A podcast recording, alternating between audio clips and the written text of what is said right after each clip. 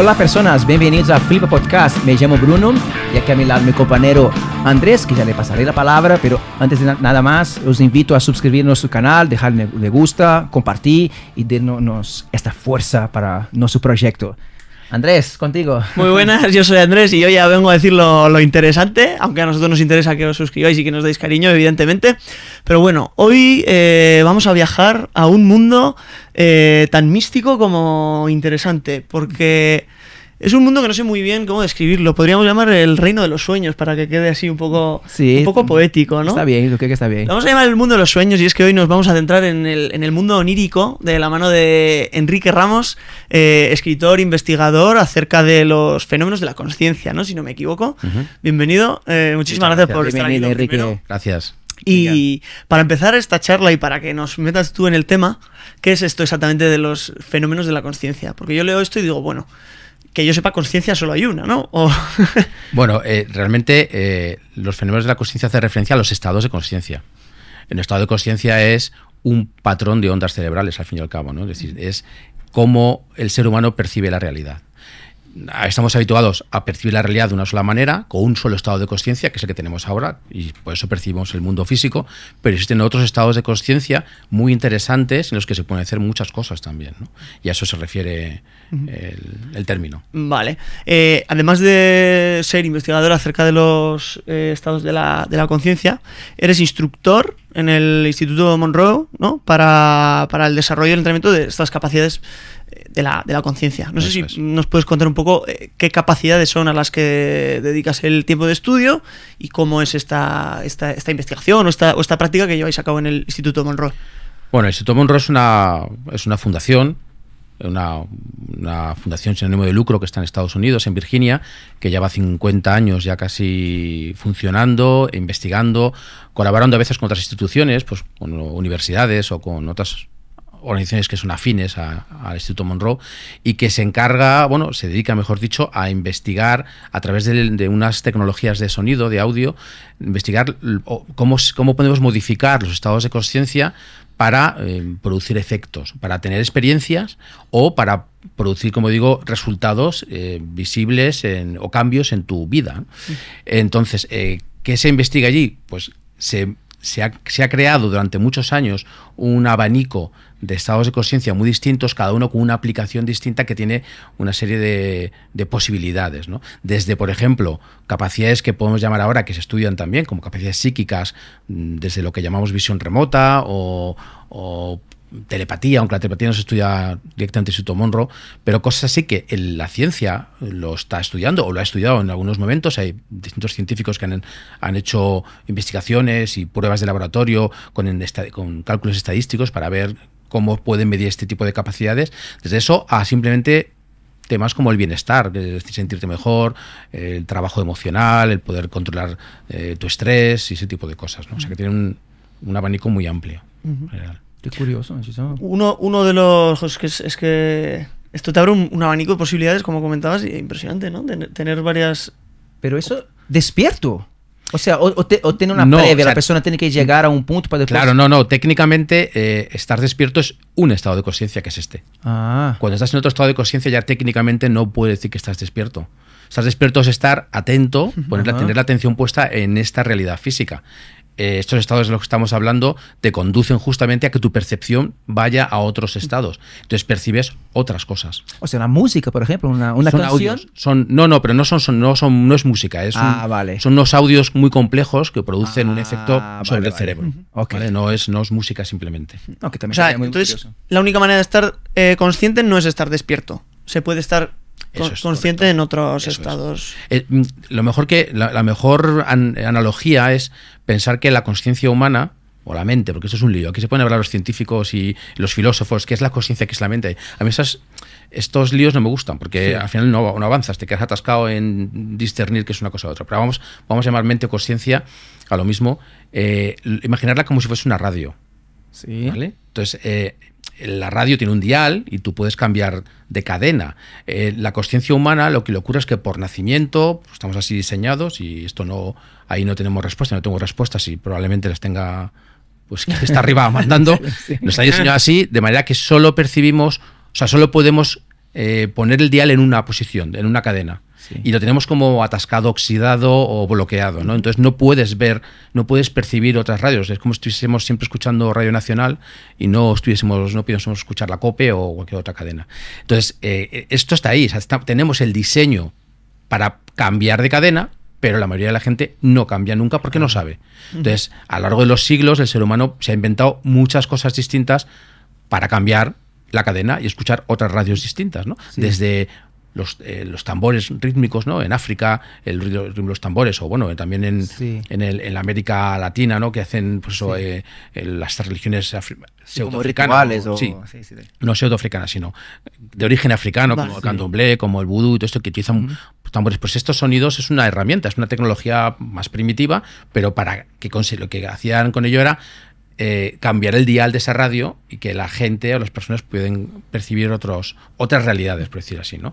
Ahora tenemos tecnología y lo hacemos con otro. Pero es una cosa que ha hecho su desde siempre, ¿no? Entonces, eso es lo que hace el Instituto Monroe, investigar cómo puedes cambiar esos diales y además de eso es ver para qué sirve cada una de esas cadenas de radio, ¿no? O sea, para ah, qué sirve la COPE, para qué sirve la SER, esto es una analogía, ¿no? Sí. Entonces, cada uno de los estados de conciencia ya no es estar despierto, o sea, vamos a decir que Radio Nacional es estar despierto. Ya la SER es otra cosa, la COPE es otra cosa, Onda Cero es otra cosa y sirven para cosas distintas. Entonces, eso es lo que, lo que estudiamos y lo que investigamos y lo que aplicamos, ¿no? Lo que enseñamos a otras personas a que puedan mm, aprovechar esas capacidades, ¿no? De alguna manera. Vale. Entonces, si, si lo he entendido bien, uno de esos estados de conciencia podría ser, eh, partiendo del estar despierto, uno podría ser sueños lúcidos. Correcto. Que es uno de los grandes temas que vamos a abarcar hoy. Otro sería viajes astral. Bueno, es lo mismo. Es lo mismo. Desde mi perspectiva es lo mismo un viaje astral. Es una terminología más antigua, pero es lo mismo. Vale, bueno, pues mira, si quieres ya nos entramos, no sé si como si te parece entrar de lleno ya. Sí, no sé si la pregunta que tenía yo aquí si, si antecede ese, ese tema. Ah, no, eso de, de, de, los sonidos es curioso. O sea, de, cierta forma, existirá un sonido, como un instituto científico que sea, que nos induzca al sueño, o, que un sonido que, que, me dé hambre. Bueno. ¿Me entiendes lo que quiere decir? O sea, no, porque, estimule... Que te dé sueño, sí, porque el sueño es otro estado de conciencia. El sueño es otra cadena de la radio. Sí, pero un sonido que me tener hambre no es eh, Tener hambre no es, es, una sensación o una emoción, no es un estado de conciencia. Ah, yo pensé que era algo, por lo menos un sonido que estimule ciertos no, no, sentimientos no. o... No, no, no, no, ah. Vale. Eh, te permite mm, percibir otras, otras realidades, otras cosas. ¿Vale? No, no es solamente, o sea, no es cambiarte el estado de ánimo. Ahora me queda claro, porque pensé, no. eso sería unas... No, uno sería los sueños lúcidos, otro es la visión remota, que la visión remota es una capacidad estudiada en laboratorio durante muchos años en el ejército de los Estados Unidos y por la CIA también, y descubrieron sin ninguna duda, porque está desclasificado toda la información, que, bueno, yo lo practico, lo practica mucha gente en el mundo, bueno, no mucha gente, la gente que, se ha entrenado, es una capacidad que te permite ver cosas, ver cosas que están ocultas. Eh, lo, lo, utilizaron en los años, ya lo hablaremos, en los años 80, 70, 80 y 90 del siglo pasado, para espiar a los soviéticos y los soviéticos a los norteamericanos, ¿no? Entonces, eso es un estado de conciencia. Tú en la realidad física, aquí, en este estado de conciencia, no puedes ver cosas ocultas, porque tú en este estado de conciencia utilizas los sentidos físicos, la vista, y mi vista no puede atravesar esa pared, mi vista física. Sin embargo, en otro estado de conciencia, cambiando el, dial de la radio, los científicos que estudiaron la visión remota mm. descubrieron que, leches, puedes ver a través de una pared, o, dentro de un sobre, o lo que sea, o a 3.000 kilómetros de distancia, ¿no? ¿Y se puede Yo soy... ver, con visión remota eh, solo a través del espacio también es a través del tiempo. Ambas cosas. O sea, podríamos viajar. estamos desviando de los sueños lúcidos. Sí, sí. No, da igual, da igual. Vamos, vamos mezclando aquí. Es que no, que es, es, caótico. O sea, esto es una conversación caótica. Yo no, yo no quería pensar, Andrés va a llevar eso para otro lado. No quiero. déjame, déjame barrer esto. Como queráis, eh, me da igual. Es que, claro, aquí, digo yo, podríamos, por ejemplo, con, a través de entrenamiento y tal y visión remota, irnos a el momento en el que decapitan a Luis XVI en la plaza de, Notre Dame de Francia o de la Villa. O, sea, lo, que, lo que vieron los científicos mm, durante el programa secreto, bueno, primero Scanate, se llamó luego Stargate, en Estados Unidos, es que la, visión remota no está, bueno, la conciencia en general es un concepto no local, es decir, no está atada en el tiempo ni el espacio. Entonces, puedes no es que recorras, sino que accedes a la información de algo que está a 3.000 kilómetros de distancia o 1.000 kilómetros, lo que sea, o a 20 metros, y también en el tiempo. Al pasado se puede recuperar esa información perfectamente y describir cualquier evento del pasado sin ningún problema, porque lo han hecho en laboratorio, lo han demostrado y se puede hacer. Ahora, al futuro, le llamaban visión remota precognitiva, pero al futuro mm, hay ciertas dudas, sí funciona, pero se dieron cuenta de que solo se podría, se acertaba cuando el futuro era bastante inmediato. Hablamos de pues, días o horas, lo que sea, ¿no? Cuando te adelantabas más, no, no fallaban los visionadores remotos. Entonces, esta capacidad, eh, ¿por qué ocurre esto? Pues, pues no lo sabían, no, no lo supieron, si es que el futuro no existe, está escrito. A ver, lo más probable es que es un tema muy complejo. Lo más probable es que el, tú cuando, o sea, el futuro lo estás escribiendo cada, en cada momento, ¿no? Entonces, el universo es un universo de probabilidades. todos son probabilidades. Entonces, lo que va a ocurrir dentro de un año no está decidido porque es como si fuese una lotería, ¿no? Claro. Entonces, es- va en función de las acciones que estás tomando en el presente. Claro. Entonces, de aquí a un año vas a tomar tantas decisiones que el árbol de posibilidades se va a empezar, con lo cual acertar es muy difícil. Sin embargo, si es una cosa de aquí a mañana, mis decisiones son tan pequeñas o, o- Limitadas, o más tan limitadas que es bastante fácil prever dónde va a acabar el día. Vale. ¿no? Algo así. Pues esto me parece a mí ciencia ficción. O sea, No, es- no, no, esto está, es- esto es- está estudiado hasta- y religión, ¿no? eh, hasta incluso, o sea, est- esta información, claro, eh, ¿cómo se siente? O sea, el, el- el sujeto que tiene la capacidad de esa visión remota, ¿la siente como imagen o como una percepción o, o cómo es ese sentimiento? Bueno, eh, como todo a la vez, depende, depende de la persona. Hay personas que son muy visuales, personas que son muy auditivas. La percepción viene. A ver, la visión remota se practica. Es que es un, es un jardín largo, ¿no? Sí, se, bien. eh, se inventaron, o sea, se crearon dos métodos, dos metodologías principales. Una que llaman visión remota extendida y otra que se llama visión remota controlada. La visión remota extendida es la original, la controlada surgió después, y la extendida, que es la original, eh, que es la que más yo practico, es, consiste en entrar en un estado profundo de conciencia, gracias a, a esta tecnología, eh, entras en estado profundo de conciencia y entonces ahí puedes tener percepciones visuales, auditivas, sensaciones de todo, ¿no? Yo soy bastante visual y auditivo, entonces vienen imágenes, pero también vienen palabras o sensaciones que son información, ¿no? Al fin y al cabo, si tú estás tratando de describir un lugar que está en opción de ese lugar a ti te produce miedo, por ejemplo, puedes llegar a sentir miedo al principio, ¿no? Entonces eso es información también, ¿no? Entonces, bueno, es un abanico, pero fundamentalmente es visual. En mi caso, por ejemplo, es bastante visual. Jolín, yo, yo como tengo, vamos, mi pasado, por lo menos ahí, mi, mi mi familia, todo, tenemos mucho vi- el vínculo con, espiritual, con la espiritualidad, mediunidad y todo eso. Cuando hablas de ese tema, yo como, como somos todos, somos basados en referencias, Claro. inmediatamente me viene esa, esa, esa comparación, ¿no? Y imagino que tú ya has oído eso miles de veces, ¿no? Imagino, ¿no? Porque la gente dice mediunidad, el espíritu que sale del cuerpo, como esos ejemplos que ha pasado, que personas que están en coma o Sí, sí. tiene, qué sé, un caso muy fuerte, un accidente, estaba en el hospital y hay muchos casos así relacionados con una visión, eso que estoy contando antes, ¿no? como una visión fuera del cuerpo, Mm, mm. digo en esas palabras para que, para que lo entiendas bien. Eh, eso que es curioso que me has dicho, que puedo, la extensión de mi conciencia ver a través de 3.000 kilómetros, a través de esas paredes. ¿Cómo lo ves esa relación de el espiritismo o el, o el espíritu? ¿Lo ves como si fuera la misma cosa, pero con nombres distintos? Igual que digo, No. Dios, Jesús, Buda, Alá, o no? No, no, es que eh, lo que, está- lo que estamos hablando. Estamos hablando, por ejemplo, de visión remota. Sí, Eh, la visión remota no requiere mm, no requiere creer en, en un alma o un espíritu. no, me- O aunque sea- no crea, pero es que curioso, porque si, si yo veo, si yo estoy aquí parado y veo lo que está aquí detrás, Claro. no, no, no Pero no a tienes por qué tener ese concepto de alma Ah. como vehículo, como segundo cuerpo que está dentro de Sí. donde sea y que luego sale y flota. Eso Sí. no necesariamente. o sea, no, no necesitas ese paradigma para entender la visión remota. La visión remota más bien es, una capacidad mental o capacidad extrasensorial, algo así, que se practica eh, con el cuerpo físico aquí y vamos, estando aquí, aunque en otro estado de conciencia distinto. Sí. Entonces, no, el espiritismo es una, bueno, es una realmente es una religión. ¿no? Sí, una otra, Es otra interpretación. Sí, una interpretación. Ah. distinta que va por otro lado. ¿vale? Ah. Otra cosa es lo de los sueños lúcidos, viaje astral, experiencia extracorporal, que sí puede tener más relación con eso. Pero la visión Ah. remota es un tema eh, que no tiene nada que ver, o sea, es, un- es como es como si fuera la evidencia o la clarividencia, pero mm, estudiada en laboratorio y, y controlada en laboratorio y ayer, bueno, es que se, se utilizó como herramienta de espionaje, ¿no? En, el- en- en la Guerra Fría y eh, con lo cual está muy estudiada. O sea, es como Sí. como digo, una evidencia controlada con una metodología, unos protocolos que te aseguran que, tiene, que vas a tener éxito. ¿no? La mediunidad, la credibilidad, todo esto está muy bien, pero al no tener una formación solo depender de un don, eh, lo, lo, que produce es que esa, la mayoría de los videntes, no digo todos, ¿eh? la mayoría de los videntes fallan.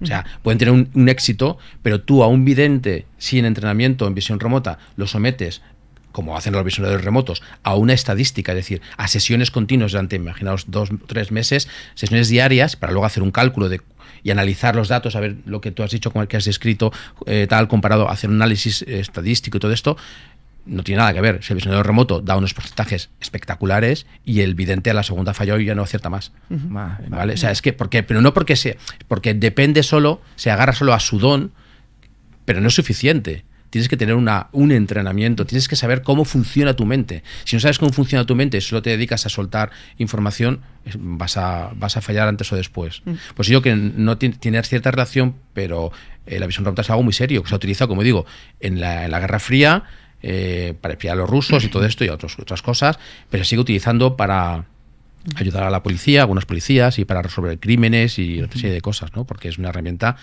pues como otras cualquiera. es una herramienta mental, igual es una herramienta, vamos a llamarlo racional. ¿no? Claro, imagino que no será nada fácil ese proceso ¿no? de poder acceder a esa visión remota, pero ¿cómo, cómo es un poco la técnica o, cómo se podría empezar? ¿no? Ahora si nosotros o cualquiera decide, dice, pues quiero probar esto de, la visión remota, ¿Cuál es el punto de partida? El punto de partida es que, es que no, no, puedo decir otra cosa.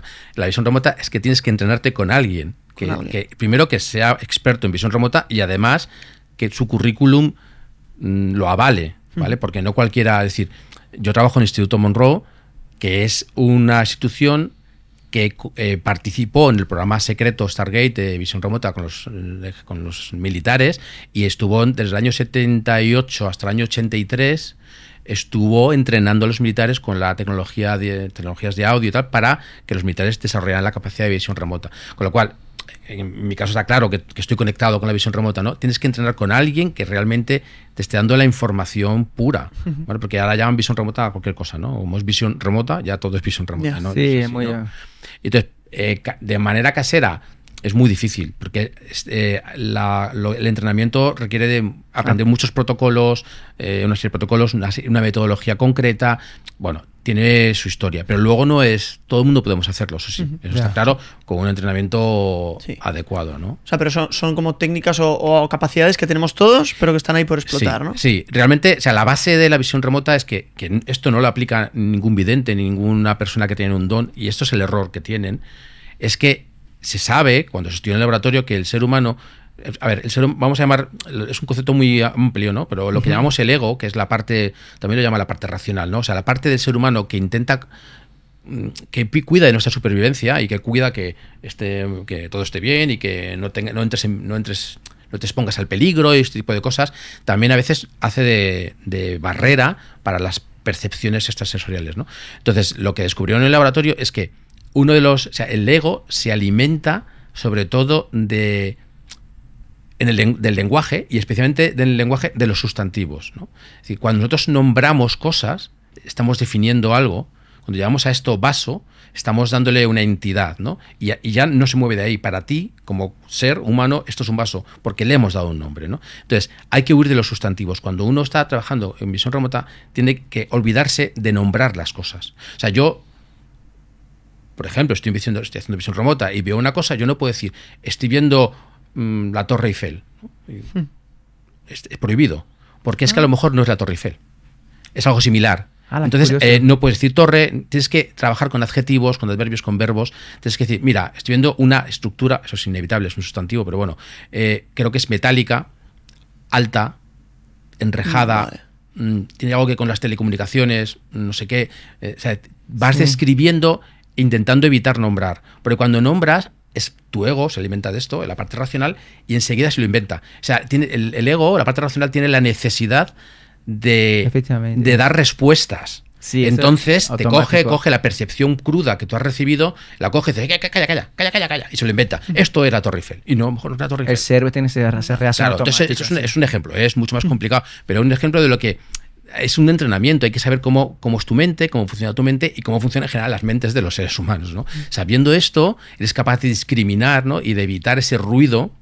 Al final es un ruido que tu propio ego o tu mente racional te está dando. Y eso por eso, por eso fallan muchos, muchos videntes, porque lo que están contando es una elaboración de su ego, de su parte racional, no es la información cruda. Esto es una cosa que investigaron en el laboratorio, los científicos, un par de científicos estudiaron esto en el Instituto de Investigaciones de Stanford, en California, durante muchos años. Estamos hablando de un programa que duró 20 años, de confinanciación mm. estatal de los Estados Unidos. Y, ahí está, y los protagonistas, la mayoría siguen vivos y, dando conferencias y todo, o sea que está mm. todo disponible. No sé si es mucha indiscreción preguntarte, pero eh, ¿nos puedes contar una visión remota que hayas tenido tú? Algo que hayas visto, algo que hayas sentido. Mira, eh, hace cuatro días. Pero no las, yo, entreno dos, veces al día, más o menos. ¿Dos veces al día? Dos sesiones al día, sí, pero son de 15, 20 minutos. Ah, y esto se hace despierto, ¿verdad? Bueno, eh, inicias despierto, pero entras en un estado de conciencia mm, profundo. Vale. Como una especie de meditación, meditación Vale, vale. Y. Pero claro, hablo de una cosa práctica, ¿no? Yo no me dedico a resolver crímenes, aunque me lo han propuesto, pero no me gusta trabajar en estas cosas, pero eh, sí que lo utilizo para mi vida. Yo soy formador, formo a otros, ¿no? Pero sí que lo utilizo para mi vida. Y hace cuatro días, precisamente, vine de vacaciones, había dejado encargado a unos vecinos que cuidaran a mis gatos, que los tengo en un patio, que entran y salen por una gatera y todas estas cosas, y para que dieran de comer. Y cuando llegué, mm, mi uno, de los, uno de ellos había desaparecido no venía, no venía, pasó un día y otro y otro y no venía a comer, no venía a comer y ya me empecé a preocupar porque, bueno, pues como un gato cuando está suelto en, una población pues puede tener muchos peligros, desde un coche que la atropelle o un animal que, que, lo, que, lo muerda, lo que sea, ¿no? Entonces, cuando ya llega un límite que ya no tal, pues visión remota, vamos a localizar, que es una de las cosas más interesantes de visión remota, que es describir sitios, ¿no? Que es lo que hace visión remota, o lugares o eventos. O, voy a intentar describir el lugar donde está. Hice la sesión, lo hice, vi un sitio, no lo localizaba en donde yo vivo, llamé a una persona, eh, a un amigo para que, mira, eh, tal, me dijo, hombre, esto es no sé dónde, allá abajo en no sé dónde, ostras, es verdad, una estructura muy concreta, que yo ni me había, caído yo que es esta. Fui a verlo, fui a buscarlo, porque había tanta gente, pues, eh, ahora en verano hay mucha gente en, el pueblo de no, pues el gato no estaba, porque había mucha gente en el sitio donde yo había visto. Vale, me fui a casa, Claro, digo, está, puede estar escondido, lo que sea. Y el día siguiente volví, digo, voy a ir, en lugar de ir en una hora de, mucha, de mucho ajetreo, voy a ir en la siesta, ¿no? Cuando no hay nadie, está todo mundo todo parado. Me fui al mismo sitio y ahí estaba. estaba.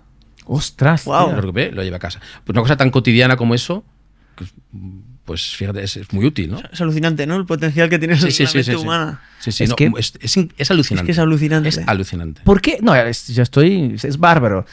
Eh, pero, ¿por qué es una más extendido la gente? ¿Por qué, ¿por qué eso no es más, más hablado? ¿Por qué no se utiliza más eso? Porque, jolines. Bueno, se utiliza, ¿eh? Teniendo, teniendo en consideración lo que, lo que acabas de oír, sí, o sea, por ignorancia, no, no voy a decir que es mentira, es verdad, pero con esa información, o sea, eso puede... Pero es que se utiliza, o sea, lo han utilizado los, los ejércitos. Cosas, los ejércitos. Cáncer, se puede usar, o sea, tantas cosas se puede tener utilidad eso, que es porque hay muchos prejuicios. Ah. O sea, eh, es, evidente, ¿no? Todavía esto. Ahora, yo soy ingeniero, quiero decir, tengo una, formación científica, pero no podemos invalidar la otra parte del ser humano. No, por supuesto. Y sin embargo, la ciencia, que es maravillosa, mm, está haciendo un poco un flaco favor a todas estas capacidades que tiene el ser humano. Pero cuando se. Yo lo entiendo, ¿eh? A mm. ver, así está, la visión remota, es que me he quedado pensando. está la visión remota y enfrente está otro tipo de personas que hacen cosas inventadas. Entonces, esta, gente que hace cosas inventadas, eh, esas son las que generan la fama a ese tipo de cosas. Y nadie se molesta en leer la historia, por ejemplo, simplemente del programa Stargate, que está implicado el ejército y que ahora mismo, ahora mismo, los ejércitos del mundo y las policías de algunos países del mundo siguen utilizándolo. O sea, que es que no, no es que no se utilice. Hay empresas en el mundo que, tienen visionadores remotos en plantilla y lo que hacen, no empresas, empresas de visión remota, ¿eh? y que otras empresas las contratan para temas empresariales o para un montón de historias, para prospecciones mineras, para mm, prospecciones arqueológicas, se utiliza. Lo que pasa es que no, no, se utiliza a nivel cotidiano, eh, salvo que haya sido entrenado, por ejemplo, lo que acabo de contar del gato, Sí. que es una cosa cotidiana, pero sí que hay gente que de manera profesional lo utiliza. En España algo hay poco, pero sobre todo en Estados Unidos, en otros países de la Unión Soviética, sí se está utilizando. En la visión remota, ¿eh? No digo, claro, la evidencia todo esto, pues claro, como ha generado tantos problemas, ha habido, yo me consta que ha habido en el mismo programa, en el mismo, después del programa Stargate, cuando empezaron a utilizar los prisioneros remotos en la policía, había también videntes, ¿no? Incluso en el primer, primer programa de Stargate, al final, hubo un, unos- el director militar eh, que llevaba el programa, al final, cuando ya estaba muriendo el programa, metió a videntes, videntes puros, cotidianos, los que conocemos, y claro, pues generaron una fama inadecuada, mezclaron la visión remota con la evidencia y ya todo se fue al traste, ¿no? Pero si, te- si se molestaran en mirar los más de 80.000 papeles que hay del programa Stargate desclasificado, hablarán con, o leerán los libros, o hablarán con todos los protagonistas que son militares. Es decir, son, no son gente. eh, eh, John McMonagle, uno de los que, también pertenece al Instituto Monroe, que, es, uno, es el agente 001, el primero y el mejor visionador remoto de la historia. Pues este hombre, eh, que, que es una auténtica eh, eminencia, recibió la, la- una de las mayores condecoraciones del ejército norteamericano por sus misiones de espionaje psíquico. Entonces, no, quiero decir, si esto fuese una tontería, no, No, no, tontería no no es, le habrían dado es- esta. Quiero decir que, que no estamos hablando de cosas extrañas, sino cosas que sin historia viva, que están ahí, están sus protagonistas, ya están muy mayores, ¿no? Pero bueno, sigue viendo gente como yo que sigue practicando, que sigue, eh, bueno, que sigue formando a otros. Sí. Está ahí. Entonces, pues claro que sí, debería utilizar más, estoy completamente de acuerdo, pero no se debe utilizar. La visión remota jamás se utilizó para como una sola fuente de información, jamás, nunca. Siempre se utilizó junto a otras. Es que no tiene que ser la única vía. Puede ser una vía de corroboración. Es decir, por ejemplo, el ejército tenía sus satélites, sus espías normales, eh, físicos, que hacían sus tareas normales, y tenía la visión remota. Entonces, tenían varias fuentes de información, cruzaban y decían, pues es que las, las tres fuentes dicen que en este hangar soviético hay un submarino que están construyendo. Pues ya está, pues lo certificamos, ¿no? Entonces, no, no es necesario que la visión remota se convierta en un solo, ¿no? Puede ser una ayuda para un montón de cosas. Sí, un montón de cosas. Yo, yo, Claro. Yo soy muy infantil. Muchas veces yo pienso un montón de tonterías. Tú, tú estás pensando en el número de la lotería. o algo No, no, ya, ya, ya me pasa por la cabeza, sí. Pero yo pensé, estás casado, tienes hijos, porque tu mujer tiene que estar con... O sea, No, no. tiene que ser perfecta. Y tus hijos también, porque si no, oye, soltero. cuidado, cómo te ves de botellón a las nueve. No, pero es que esas cosas no te, no te apetecen hacerlas. No, solo. Sí, sí, no, yo digo de un poco de... Sí, sí. Eh, eso, eso es mejor obviarlo. para paneo. No. Pero otro estado de conciencia que, que sí que lo quiero tocar porque aquí... a Si no, yo sueños lúcidos. Sí, porque Sí, va, de este va. yo ya sé algo un poco más, me he Fascinante. Investigado más Vamos a ir, y, Vamos a ello. y sobre todo quiero, desde la perspectiva de un experto, que me expliques realmente lo que son, porque se han escuchado mil cosas. He llegado a escuchar que puedes vivir una vida de 80 años dentro de un sueño de 8 horas. Entonces que hay gente muy obsesionada en, en dormir y que llegue al final del día para dormir, para vivir una vida idílica o construirse su propia vida. He llegado a escuchar que tú mismo creas tu sueño a- a- como a imagen y semejanza, que dices, pues quiero tener aquí a mm, no sé, eh, Scarlett Johansson, pum, y te aparece Scarlett Johansson, y aquí un Ferrari, pum, y como que es eh, a gusto del consumidor, ¿no? Por así decir. Extiéndete todo lo que quieras, saldrán mil preguntas y mil comentarios. Pero esto nos pasa también a veces, ¿no? ¿Tú no, no, no, no- no que te pasa que por la mañana estás muy dormido, estás evidentemente soñando y tienes control de tu sueño? Eso es. A mí, Y yo A- a me pasa frecuentemente y a mí me encanta porque ahí es cuando puedes, es, es consciente, puedes hacer lo que quieres. Tú sabes que estás dormido, sabes que estás soñando, como y haz lo que quieres. sí, o sea, yo he tenido experiencias ¿No? muy raras de, de sueños muy vivaces, pero no sé si a tal punto de controlarlo. Entonces, eh, no sé. Bueno, pasamos- Ha- hable- hablemos de esto, porque me hace vamos a ir Hablemos de aquí a cinco horas vamos a estar hablando de esto. A ver, está muy complejo, muy, sobre todo muy amplio. Sí. A ver, los sueños lúcidos, desde mi pers- perspectiva, y la de la mayoría de gente que practica e investiga ahora, son lo mismo para que pues, la audiencia lo sepa, o bueno, hablo de mi opinión, ¿eh? Pero mi opinión Personal. de 30 años, que es decir, de práctica e investigación. Es lo mismo que un sueño, que un viaje astral, que llaman pro- proyección astral, y que una experiencia fuera del cuerpo, que llaman. Es el mismo fenómeno. Lo que pasa es que se han ido dando distintos términos. Aquí hay mucha gente que defiende a capa de espada. Es que no, son distintos porque la proyección astral. Da igual. Bueno, es que es lo mismo, da igual. Sí, vamos Son- a generalizar porque al final no, no podemos llegar a... Claro, entonces, que se- cuando yo hable ahora mismo de sueño lúcido, que sepáis que estoy hablando también de experiencia Vale. extracorporal o de viaje astral, porque es exactamente lo mismo. Eh, El problema es que la psicología, que es la que ha estudiado recientemente, en el último siglo, los sueños lúcidos, o este fenómeno, le dio el nombre de sueños lúcidos. ¿Por qué? Porque la forma natural, cuando no, cuando no tienes eh, un entrenamiento, cuando no tienes práctica y, no sabes provocarlo, la forma natural de que eso ocurra solo, porque sea solo, como te ocurre a ti, es que tú despiertes dentro de tu propio sueño. Pero eso es una vía. Entonces, como, como es la forma natural y es lo que los psicólogos de aquella época podían estudiar, porque les pasaba a algunos, les pasaba a ellos mismos, pero a otros, eh, otros estudiaban a individuos, ¿no? a sujetos, que les pasaba esto de manera natural. O sea, cuando pasa de manera natural es porque tú estás durmiendo y de repente dentro de tu sueño ordinario dices, uy, por alguna razón, ¿eh? que no vamos a entrar en ella ahora, dices, esto es un sueño. En ese momento, el sueño deja de ser un sueño. ¿Vale? Te haces lúcido. Por eso los psicólogos le llamaron sueño lúcido. Pero es- una trampa, porque cuando un sueño, cuando tú tomas conciencia dentro de un sueño y además sabes cómo estabilizarlo, que esto es lo que te Sí. pregunta a ti, si no lo estabilizas, a los pocos minutos vuelve a convertirse en un sueño ordinario. Con lo cual, el recuerdo Sí, que es tienes verdad. es de un sueño normal. Es verdad. Una vez que tú tienes conciencia en el sueño, sabes que estás soñando, después la primera cosa urgente que hay que hacer es estabilizar el sueño, que hay técnicas para hacerlo. ¿no? Estabilizas el sueño y ya deja de ser un sueño. Se convierte en vigilia. O sea, Pero se convierte pero- en, en- en como estar aquí. O sea, en un mundo físico. Todo es físico, todo... Pero estás dormido. Olvídate. Vale. ¿Tú ahora, mismo estás despierto o estás dormido? Yo creo que despierto. Claro. Vale. Pues es- esto, tú, no te, puedes plan- tú te- no te plantearías nunca ahora mismo decir, oye, si estoy dormido en mi cama, ¿a que no? No. Pues en un sueño lúcido, viaje astral, lo que sea, te pasa esto. Tú no te puedes plantear si estás dormido, sea, porque no- estás despierto. O sea, estás igual que aquí. Pero no eres consciente de que realmente Sí, estás. sí, sí, sí. Tú sabes que has abandonado el, mu- la- el mundo el- físico vale. y estás en otro mundo o otra realidad. Tú lo sabes, claro, claro. Y se siente igual que en la realidad. idéntico. Wow. Incluso más. Es, o sea, yo siempre cuento que hay tres normas para detectar que. Bueno, que lo sabes seguro si te pasa, pero bueno. Tres formas de definir. Yo defino así un sueño lúcido viaje astral. Uno es que destruyes tu realidad, es decir, tu, tu dormitorio desaparece y aparece otra realidad. Dos, esa segunda realidad es, tiene que ser igual de real o más. Normalmente es más. O sea, es, es Hiper- sí. O sea, es, mm, yo miro esto y es como mirar una televisión antigua. Cuando estoy en un sueño lúcido es como si viese una televisión de HD, ¿no? O sea, es, todo es mil veces más definido que en esta realidad. Eso es difícil, porque como estamos acostumbrados a vivir en esta realidad, mm, nos pensamos que no hay nada, nada más por encima, ¿no? Nada más superior. Pues sí. Esa- esas otras realidades son más definidas, más vivas. Los colores son más impresionantes.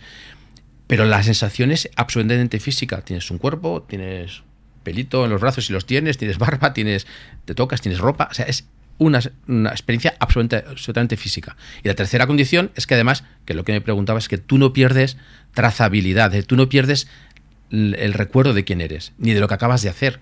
O sea, es- se parece más a atravesar una puerta y pasar de habitación que a cualquier otra cosa. No es que de repente digas, ¿qué hago aquí? ¿Qué es esto? No, no, tú dices, ostras, he pasado al sueño lúcido, lo sabes.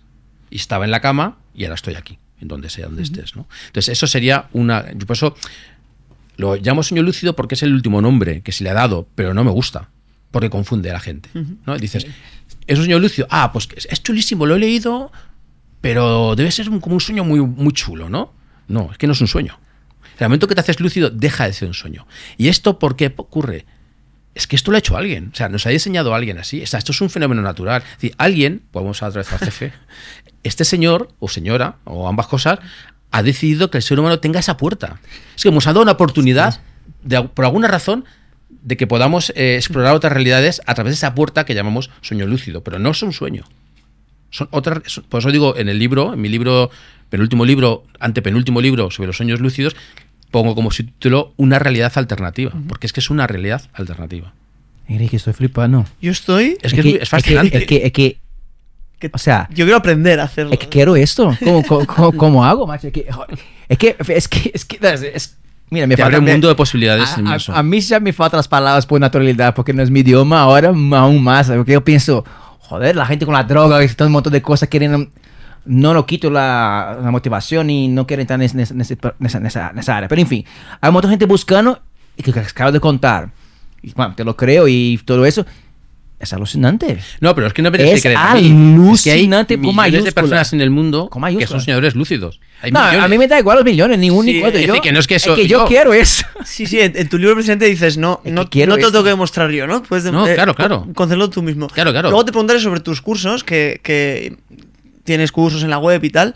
Eh, Porque, joder, es que esto abre un abanico de posibilidades. Dame un bono, a- a- da- dame, un, dame un bono, un descuento que quiero. Para hacer todos seguidos. ¿no? Concer- no, yo qué sé, concer- concertamos cita ya. ¿Qué, qué día puede? Quiero, quiero ir ahí. Yo ya, hoy- esta noche mismo que quiero empezar a investigar ya. No, no jodas, Entonces, bueno. vale, es, es otra realidad. Vale, estamos eso que es un, eso es un Es sueño. una realidad Es como podríamos estar ahora mismo. Eso es. tangible, visual, Eso es. auditiva. No sé, es. Tenemos voluntad. Nos, Eres dentro- tú. Eres tú. Igual que, que est- igual que estás aquí. Tú Vale. decides, eres, eres tú, es que no hay diferencia. Coge el boli. Vale, pero entonces puedo decir. Me voy a París y dentro del sueño me voy a París. Correcto. La duración del sueño es la misma que el. No, hay distorsión. Vale. Hay distorsión Es- temporal. O sea, se siente. Bueno, es que es un, es un jardín esto. A ver, es que cuando tú estás en el sueño lúcido, no sabes lo que está pasando en el dormitorio. O sea, la gente dice, pero entonces es que es un poco rayante. A ver, A ver. Vamos a ello. a ver.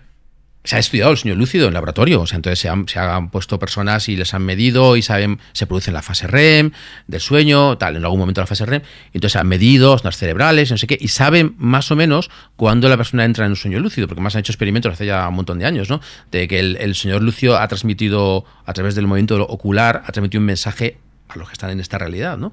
Es una historia, si eso tenemos tiempo, luego cuento el experimento que fue muy interesante, en los años 70.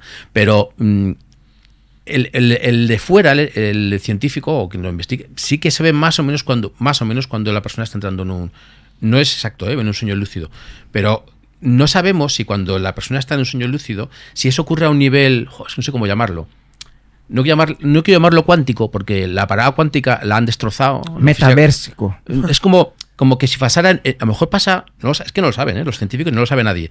Si que el sueño lúcido pasa en una fracción mm, de segundo mm, tan pequeñita que, que realmente ah, que cabe la posibilidad de que a lo mejor no esté en la cama, pero si es tan pequeña en la- es- ese tiempo que a lo mejor el, el experimentador desde fuera, el, el investigador, no ve el cambio de que esa persona desaparece.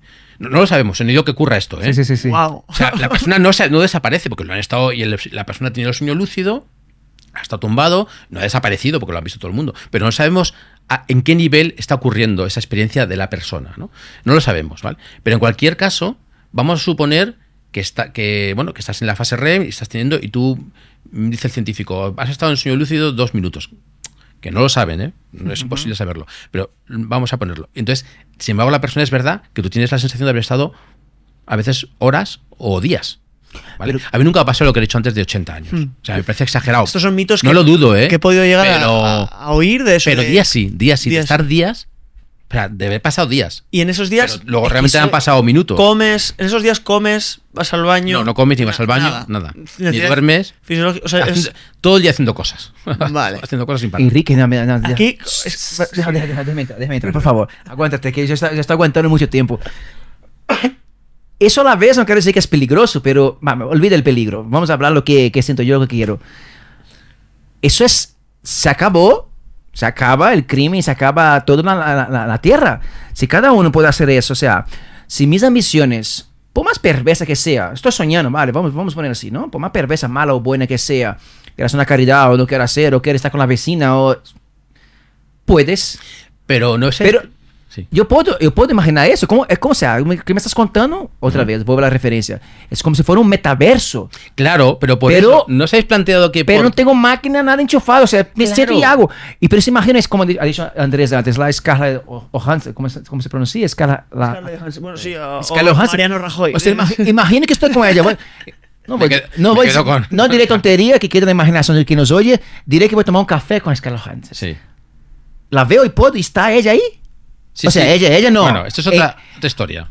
el holograma, vos esa palabra, estará de ella estará ahí. Vale, dos cosas. Primero, Ah. ¿por qué no os planteáis? O sea, esto, esto es, Es lo que planteo O sea, yo, yo no consigo pensar otra Es cosa. alucinante, ¿no? Y además es gratis. Sí. ¿No os planteáis por qué están desde diversos, mm, no sé, va a llamar, poderes eh, mediáticos, están intentando meternos con calzador el metaverso, Claro. las gafas de realidad virtual? Cuando lo podemos hacer de manera natural. Así nos ha diseñado el jefe. Aquel- Sí. quieren que eso, que lo, pues, que lo olvidemos, porque es más fácil dar un botón y pagar 10 euros al mes para tener un servicio de lo que sea, pero esa realidad que estás viviendo, que aún es imperfecta, pero seguro que la ciencia llega a dar unas gafas de realidad virtual brutales que sí. van a ser súper reales. Sí. Seguro que llegará, yo no sé si lo veré, pero a lo mejor es- mm, pasa. Sí, sí. Pero será de pago y será, verás el mundo que ellos quieren que tú veas. No interesa que tú Sí. pienses por ti mismo. No interesa que tú tengas la capacidad de viajar a donde tú quieras viajar. Es que esto se no es de ahora, es que esto se hace desde hace milenios. O sea, y- el sueño lúcido lo hacen tú- los chamanes, lo hacen los chamanes. Y tú toques ese holograma, por, por así decir. Sí, Vamos a lo de- definirlo lo como holograma. Bueno, sí, lo del de este. Esto o sea, toca un holograma, mi- o sea, mi perro que ya ha fallecido. Y lo veo y toco y estoy con él. O sea, le No, pero vamos, vamos a Scarlett. Vale, vamos, mejor. Vamos pues. a esto, ¿no? yo, yo intenté salir del fregado, pero hay gente, va- vamos a eso. vamos hay a eso. gente, hay gente. De bikini, de bikini. Vale, de bikini. Hay gente que se. Que, que lo sé, porque hay gente joven, gente Sí. joven que se inicia en los eh, sueños lúcidos y que le, se engancha, por decirlo de alguna manera, al sexo. Claro. Al sexo allí, ¿no? Porque es, porque es muy fácil, ¿no? ser huma- el de, ser hecho, humano está en- de hecho, mm, es verdad que el sexo es brutal en los sueños lúcidos porque aquí no ocurre nada más que el orgasmo, pero allí el Sí. orgasmo, eh, o sea, allí pasan cosas, allí luces, eh, o sea, las sensaciones son brutales, como una especie de éxtasis. Como ¿no? consumir Vale, vale. droga y. Bum, lo bestia, pero, pero natural y sin consecuencias. Iniciaremos el podcast y empezaremos el sueño lúcido, por favor. Pero ¿qué ocurre? Que se, se, se les olvida una cosa. ah, Tú cuando te haces un sueño lúcido, lo primero que te encuentras, un viaje astral o una experiencia corporal, lo primero que te encuentras es una segunda realidad. ¿vale? Esa segunda realidad siempre está creada por tu conciencia. Porque la conciencia humana o la mente humana no está, de- está diseñada para vivir en una realidad. Si no hay realidad, mm, se bloquea. Vivimos en esta realidad física, pero si vas a otra, o sea, vas a otro sitio, tienes que tener una realidad también. Entonces, la- cuando tú haces un sueño lúcido, lo que haces es como que bloqueas esta realidad y al dejar la conciencia sin nada, ella misma dice, espérate, espérate, y crea una realidad nueva, ¿no? Que es lo que hace todas las mañanas, porque la- cuando, tú te, cuando tú te vas a dormir por la noche, te apagas, porque no Sí. sabes ni dónde estás, y luego es como te apagan el interruptor y te conectas. eso es. Cuando te apagas, destruyes tu habitación, tu realidad, porque el mundo físico desaparece cuando Es estás cierto, dormido. sí. Cuando, te, cuando te vuelves a conectar, por decirlo de alguna manera, tu conciencia, ¿qué hace? Ostras, necesito la realidad de vigilia, que es la que estoy diseñada yo para... Y la vuelve a... O sea, cada mañana volvemos a generar esta realidad. Es verdad. Claro, con los, pers- con los sentidos físicos, tal. Sí. Pues esto es lo mismo. Cuando le dejas sin realidad, porque haces, le haces un truco a la conciencia y vas al sueño lúcido, y dice, no tengo realidad, y se inventa una. No se inventa, no se inventa, Sí. la crea. Es igual que hacemos cuando nos levantamos por la mañana. Sí. Inventamos esta realidad o la creamos, pues crea una realidad nueva. Vale, esa realidad yo la llamo como la llamo, yo solo la llamo en mi terminología la base de operaciones, ¿no? Porque es como que, vale, ya he llegado y nunca sabes a dónde has llegado. Puedes llegar a, puedes estar en un, en un paseo marítimo, puedes estar en un aeropuerto, o sea, Mm. es un sitio siempre, o un lugar lleno de volcanes, no sabes nunca dónde vas a acabar, ¿no? Siempre es distinto. Entonces, a veces es tu propia habitación, una réplica de tu habitación. Bueno, apareces allí. Pero eso, la gente se le olvida que esa primera. Luego hay otros mundos, eso, eso es otra historia que es muy compleja, ¿no? Pero sí que es verdad que esas realidades son autocreadas, pero no son inventadas, son tan autocreadas como esta, ¿vale? Entonces, cuando tú allí convocas con técnicas, por la presencia de eso, Scarlett Johansson o Brad Pitt o quien sea, o que te interese, para tener sexo con esa persona, la realidad, la experiencia es absolutamente física y real, 100% como en este mundo físico, ¿vale? Entonces tú realmente tocas el cuerpo de Brad Pitt, tocas el cuerpo, a ver, físicamente, la experiencia es innegable que es física. Lo que ocurre es que se les escapa que esa persona no es Scarlett Johansson, no es Scarlett ni es mm, Sí, no, Brad claro. Pitt, es una recreación perfecta que hace tu conciencia, ¿vale? Entonces haciendo sexo contigo mismo. Claro. Y, eso, y eso tiene un nombre. Es que es absurdo. Sí. O sea, vale que es una experiencia orgásmica, pero es que es onanismo al final. o Sí, sea, sí, sí, sí, sí, sí. Es que te, te estás autoengañando, Sí, ¿no? sí. Porque es, Ah, pero es- eso es- es cuesta de pillar, ¿eh? Pero sí. Sí, sí, sí, sí, sí, no, Claro, eh, ya, es- ya lo he pillado, pero es curioso. Pero, pero, pero no deja de ser una sensación buena. perfecta. Sí, pero yo, yo animo a que la O gente sea, lo pruebe. eh, igual pero- que, igual que no se uno, enganche. igual que uno esté masturbando, es igual. Claro, sí, es que al final es lo mismo. Y entonces. Más real, más. O sea, pero es- eso no, no, no hay, no hay ese riesgo, vamos, te digo, si no hay ese riesgo de, de- de una persona enganchar a esto. Bueno, sí, hay gente que se engancha al sexo. Aquí. eh, No, no, no, yo digo ahí, de, de no querer vivir, digamos, su vida real. Claro, claro.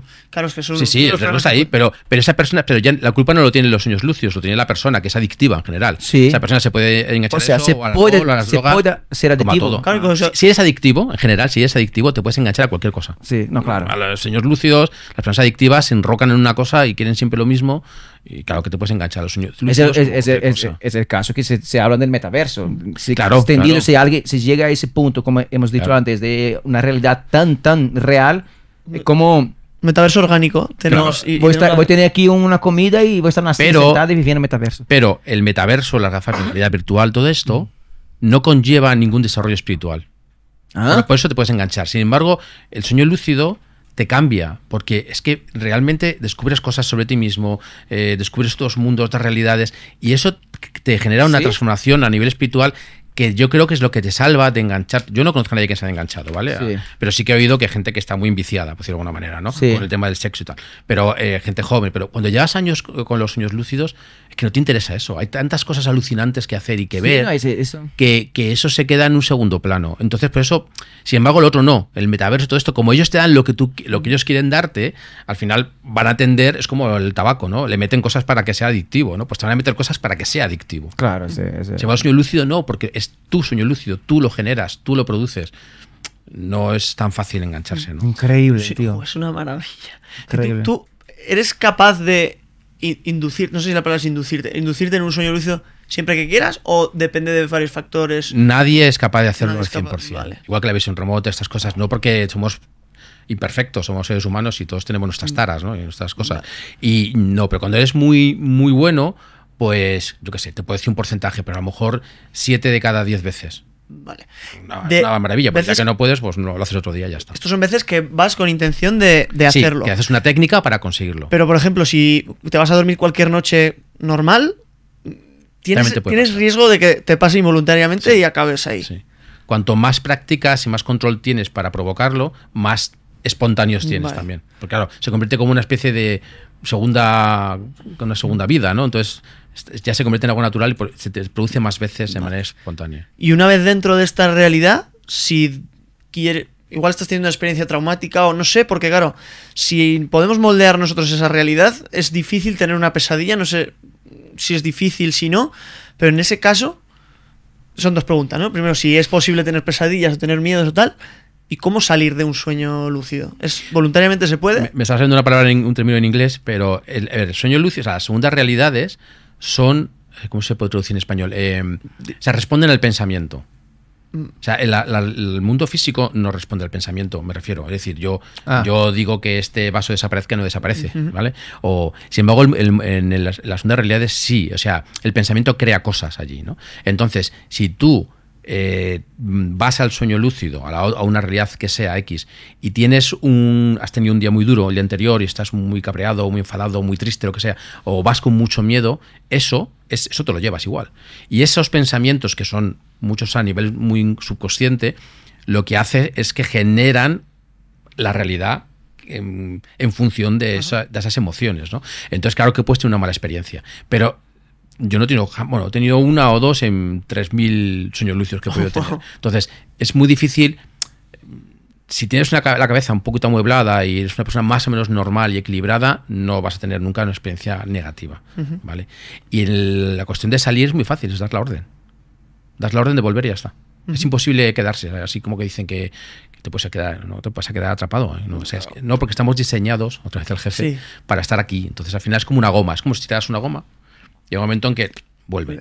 Claro, y en caso de que te quedes, el propio cuerpo real, por así decir, el que está dormido, llega el momento que se despierta. ¿Ves? Fíjate la trampa, del, la trampa del lenguaje. El propio cuerpo real, pero ¿qué es real?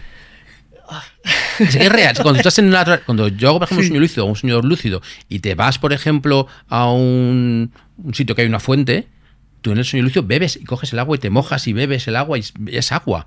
Y estás físicamente. Entonces yo no puedo decir que este es mi cuerpo real. Bueno, puedo decir lo que es real, pero también es real el otro. El que Vale. tengo cuando estoy Los dos son reales o los dos son falsos. Pero es que fíjate las trampas, Vale. pero que estamos diseñados para creer que esta realidad es la base y lo demás son como medio alucinaciones. No, no, no, no. Cuando llevas muchos años, le pasa a todos señores lucios, te das cuenta de que esta no es la base y lo demás, sino que la, la auténtica realidad son las otras. Que esto es un sueño. Sí, es que lo sientes. Dios mío, tengo que O sea, cuando tú estás en, en un sueño Ya lúcido estoy, ya- y no. regresas, y regresas Ya me- sientes que estás soñando aquí. Es una cosa muy rara. Uh, Luego Joder. se pasa, ¿eh? Luego se pasa porque el jefe lo ha hecho muy bien, entras en la dinámica y entonces ya te sientes otra vez físico y tal, ¿no? Pero cuando regresas, los primeros minutos, horas, sientes que de donde venías es como si yo estuviera allí y de repente me fuera a dormir allí y despertara esa y, me- y estuviera soñando aquí. Es una cosa muy Es rara. un poco como la peli de Origen, imagino Sí. que la habrás visto. Es Esa una de mis una películas favoritas. fumada, porque es. Claro, si. Aquí se me abre también otro abanico. Hoy, esta noche me voy a la cama. Ahí tengo un sueño lúcido. En ese sueño lúcido me voy a la cama. Despierto en esta Un bucle, realidad. un bucle. En, en otra, Eso- ¿cuántos niveles va a ir Se para abajo? de- despertar en niveles de sueño. Esto es muy peligroso, ¿eh? Dios mío. Eso es peligroso. ¿Por qué? yo- pues porque, vamos, yo por lo que lo he trabajado. te entras en un... Es que ¿En te metes, es que se mete, te metes en los entresijos de la mente humana y es muy jodido, ¿eh? O sea, en serio, es muy. Pero- es muy. Vale, imagínate que estoy en cinco niveles de sueño. Y, O sea, y-. Lo que haces, cuando tú haces esto que haces tú, de dormirte dentro, dormirte, lo que estás haciendo cada vez más es fijar aún más, o sea, darle un plus de realidad a esa realidad. Si ya la segunda realidad cuando sales es más real que esta, si te metes en otro nivel es un tercer nivel, me explico. Aún Sí, más real sí, que el sueño lucio y aún más real que la o realidad. sea, de vas vigilia. creando hiperrealidades. ¿Qué ocurre? Cuando eh, la realidad llega a un, a un punto X, también lo sabrá ese señor o esa señora, llega a un punto en que olvidas esta realidad como tu realidad base Sí. y empiezas a tomar la cuarta o la quinta como tu realidad auténtica. Dimensión, sí. Va- va- Que es lo que, ocurre, la- es lo que ocurre en la película Origen. Sí. Que se, ella se va, con, se va con su mujer, a se va, profundiza tanto que se quedan en un sitio y empiezan a olvidarse de dónde venían. sí, Y, empiezan- y se creen que están ahí y que es eso. Porque al final es una realidad física y es- se convierte en tu nueva realidad de vigilia. A lo mejor es la causa de algunas muertes súbitas. Podría ser. O desapariciones. Claro, pero imagínate, yo estoy en cinco niveles de sueño. En mi casa, el, la gente sigue en esa realidad inicial de la que yo partía. Dice mi madre, es la una del mediodía, este tío que viene a mi cama, me dice, eh, No, pero es que esto pasa. pues esto- Ah, pero esto claro. está pasando. Esto está pasando a nivel. a- a- en fracciones de segundo. Entonces. Quiero decir, a lo mejor tú estás viendo ahí una historia larguísima y. Claro. Y eso estás, estás un momento ahí nada más. Dios, es que es, es que Es que es, una- que una es cosa muy complicado rara, ¿eh? entender todo Sí, esto. sí, es muy complicado. Y aparte, yo no tengo, la- yo tengo- no tengo las respuestas. Yo, o sea, tengo muchas respuestas a nivel práctico, pero a nivel teórico es que es imposible. O sea, me estalla la cabeza. O sea, yo no sé qué, qué pasaría. Yo lo he probado y le pasé miedo porque empecé a olvidar mi realidad. O sea, empecé a olvidar, o sea, me sentía como olvidaba mi mundo. Y me dio mucho miedo, me tuve que agarrar. Joder, me imagino una persona con, casos trágicos en casa o con trabajo o familia y quiere olvidar.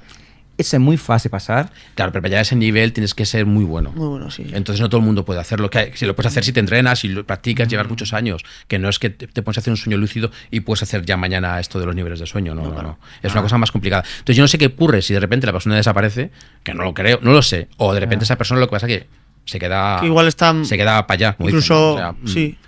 Ya no sabes, has cruzado los cables y ya no, no regresa nunca Sí. aquí. Pero sí que está, fi- no sé, no lo sé. Ni quiero probarlo. Ni, ni queremos saberlo, No, ni queremos saberlo. Pero sí que la película Origen está muy bien porque DiCaprio es soñador lúcido. En la vida real. Sí, Christopher, eh, Christopher Nolan, el director que hace unas películas súper chulas y con mucho contenido teórico y tal, eh, le pedía consejo y él hacía de consejero de la película. Y dice, no, no, esto no es real, no es un sueño lúcido, esto sí, esto modifícalo porque esto realmente no ocurre así, tal y cual. ¿no? Por eso la película es tan buena, porque cuando la ve un soñador lúcido, porque dices que es, es que es verdad. Es todo. fiel, ¿no? Lo único que no es verdad, de momento, es, que es como. Eso, eso es una licencia que se toma, ¿no? Eh, ellos, dice, la historia cuenta, el guion cuenta que el ejército de los Estados Unidos desarrolló una máquina que te conectas y, y te produce Sí, el sueño lúcido. ¿no? Que es con la que va. Para no tener que practicar tú y hacer el esfuerzo por la noche, que cuesta un poquito hacerlo, ¿no? Pues eso es lo único que no que yo sepa no se ha inventado, Sí. pero a lo mejor se inventa algún día, ¿no? Pero Entonces, resto, también está bien reflejado lo del tiempo que decíamos, ¿no? Que en una escena en la que el coche tarda en caer al lago, en el sueño más por un nivel abajo, están pasando horas, Eso ¿no? eso Eso, es. sí que Sí, está sí, bien, sí. bien representado. Ahora viene la pregunta del millón. ¿Cómo puedo yo empezar a practicar? Te voy a contar una experiencia que te la he comentado antes eh, brevemente. Eh, yo me interesé por este tema hace, pues eso, cosa de 5 o 4 años. Eh, y vi varios vídeos por YouTube, o leí artículos, etcétera. Y varios coincidían en que a la hora de irme a dormir tenía que visualizar dónde quería ir a parar. Eh, y yo visualizaba cosas, ¿no? Pues un día en un estadio de fútbol, otro día en un concierto, en, fin.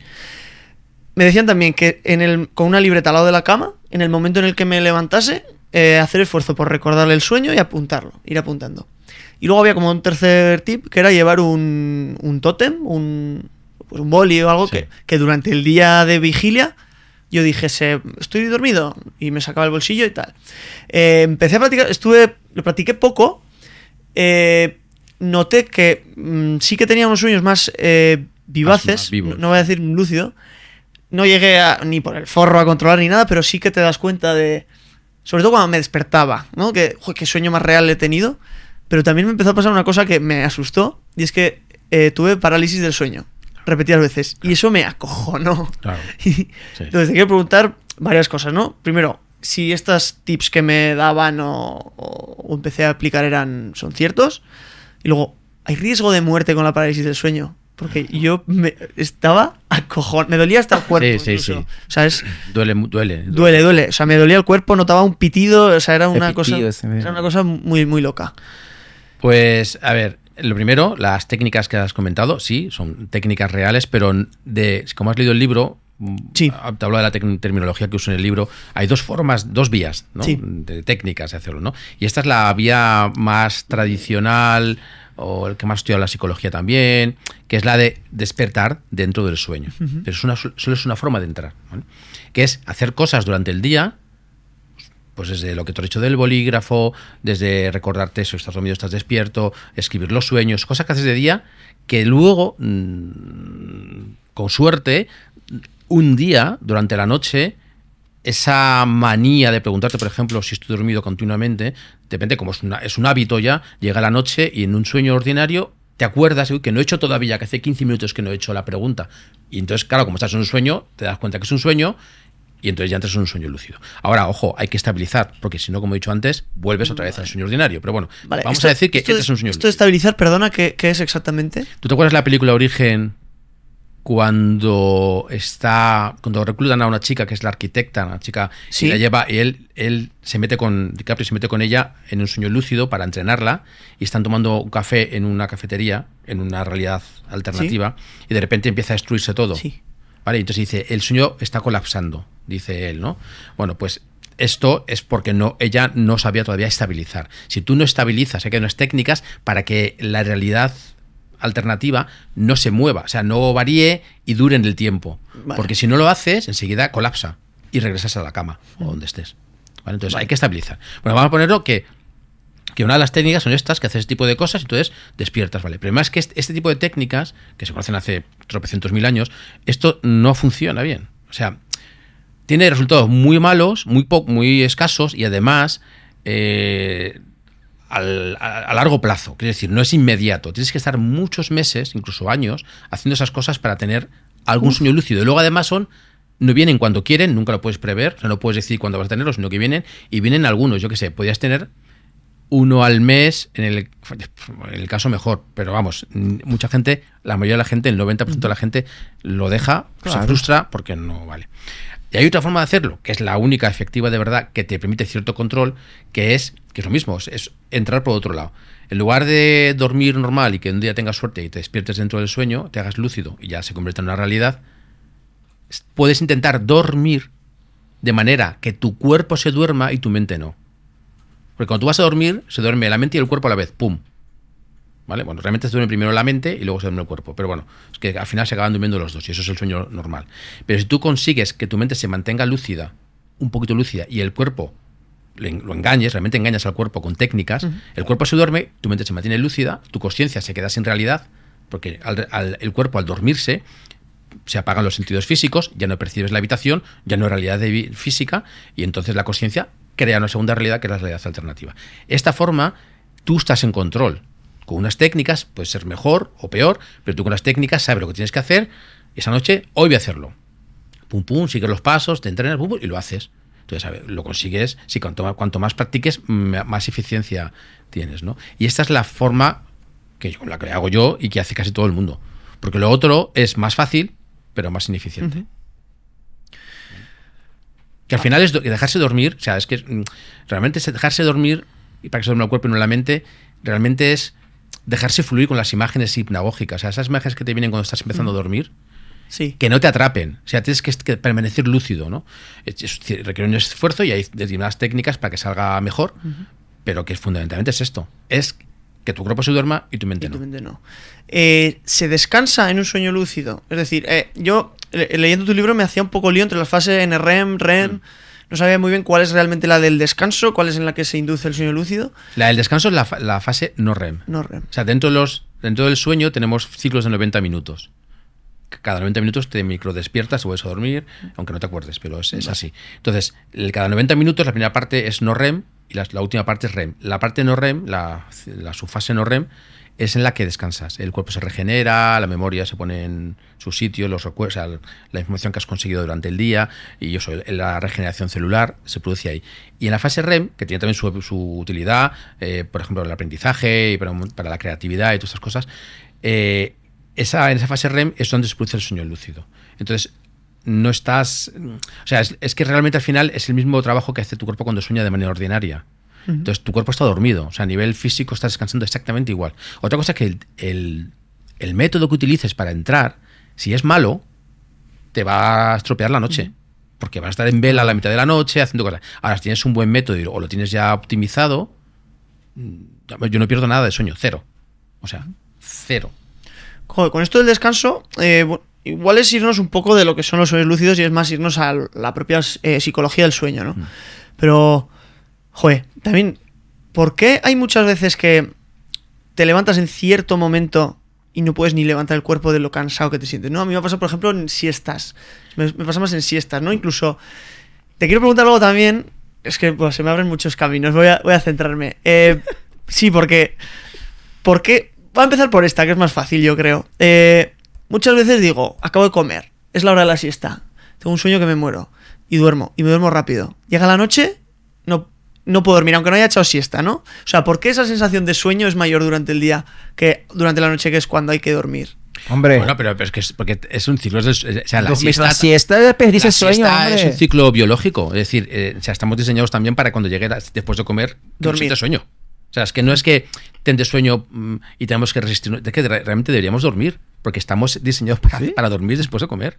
Sí, sí, sí. O sea, es que eso es algo totalmente natural. Pero lo que, eso que te dices tú que te despiertas y que, no te, que es como que te cuesta mucho levantarte, eso ocurre cuando te, por alguna razón, te despiertas en la fase no REM. No REM.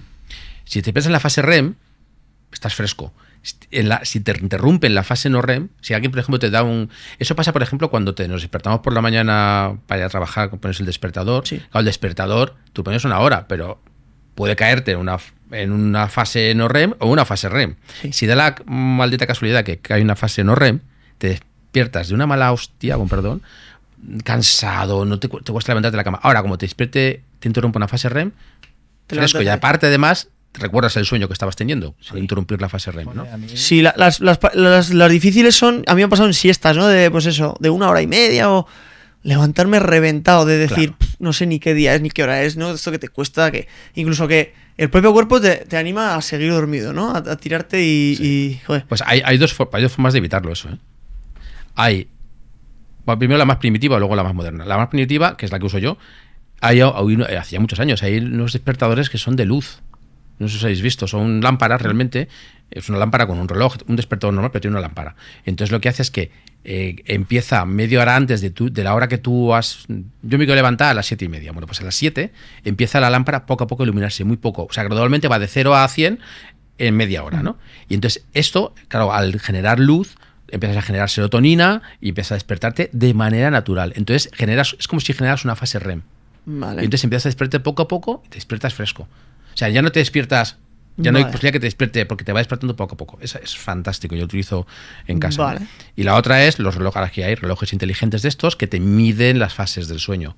Y tú puedes decirle que te despierten las fases REM. Siempre. Hola, qué bueno. Entonces, claro, porque eh, de- ya me dice, bueno, pero aquí si no me coincide cuando me despierto, sí, porque la fase REM al principio de la noche es muy pequeñita.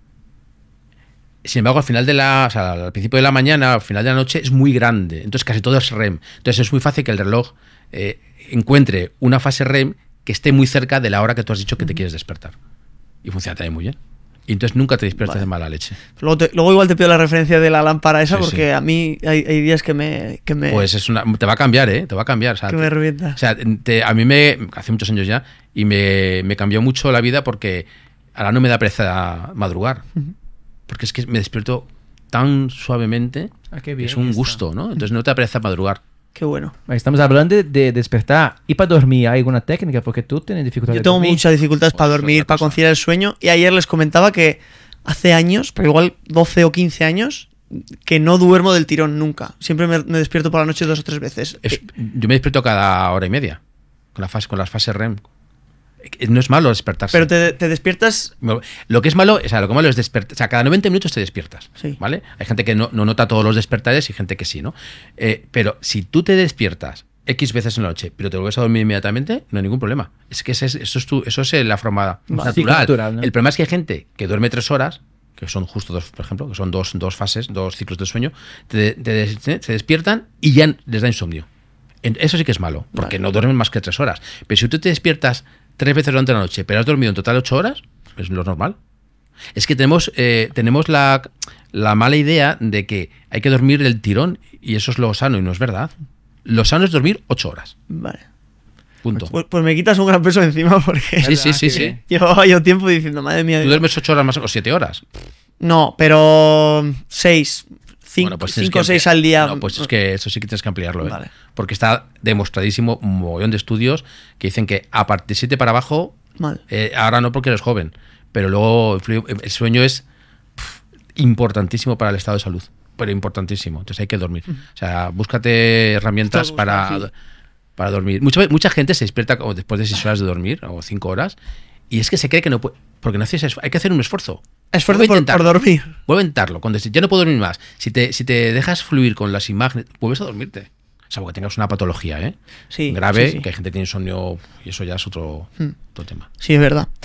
No sé si tienes alguna pregunta. Sigue, sigue, Yo está. tengo por aquí eh, algunas que me ha hecho. Esto es, es, eh, petición de un compañero eh, de trabajo y amigo. Alejandro, desde aquí te mando un abrazo. Que es bast- también bastante seguidor tuyo. Y me había hecho eh, unas, unas preguntas. Me ha dicho, ¿te importa? Y hombre, solo faltaba, ¿no? La primera es. eh, dice: ¿Es posible compartir un sueño? De ser así, ¿has tenido alguna experiencia y se sabe si se ha estudiado científicamente?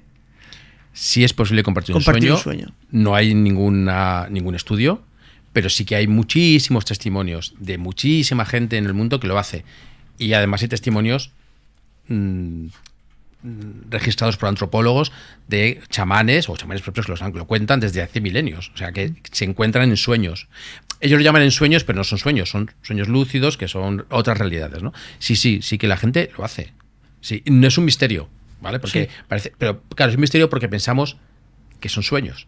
Y los sueños parece que son individuales, pero es que no son sueños, ni el lúcido ya no es un sueño, es una realidad. Vale. O sea, entonces. entonces, es- entonces eso explica.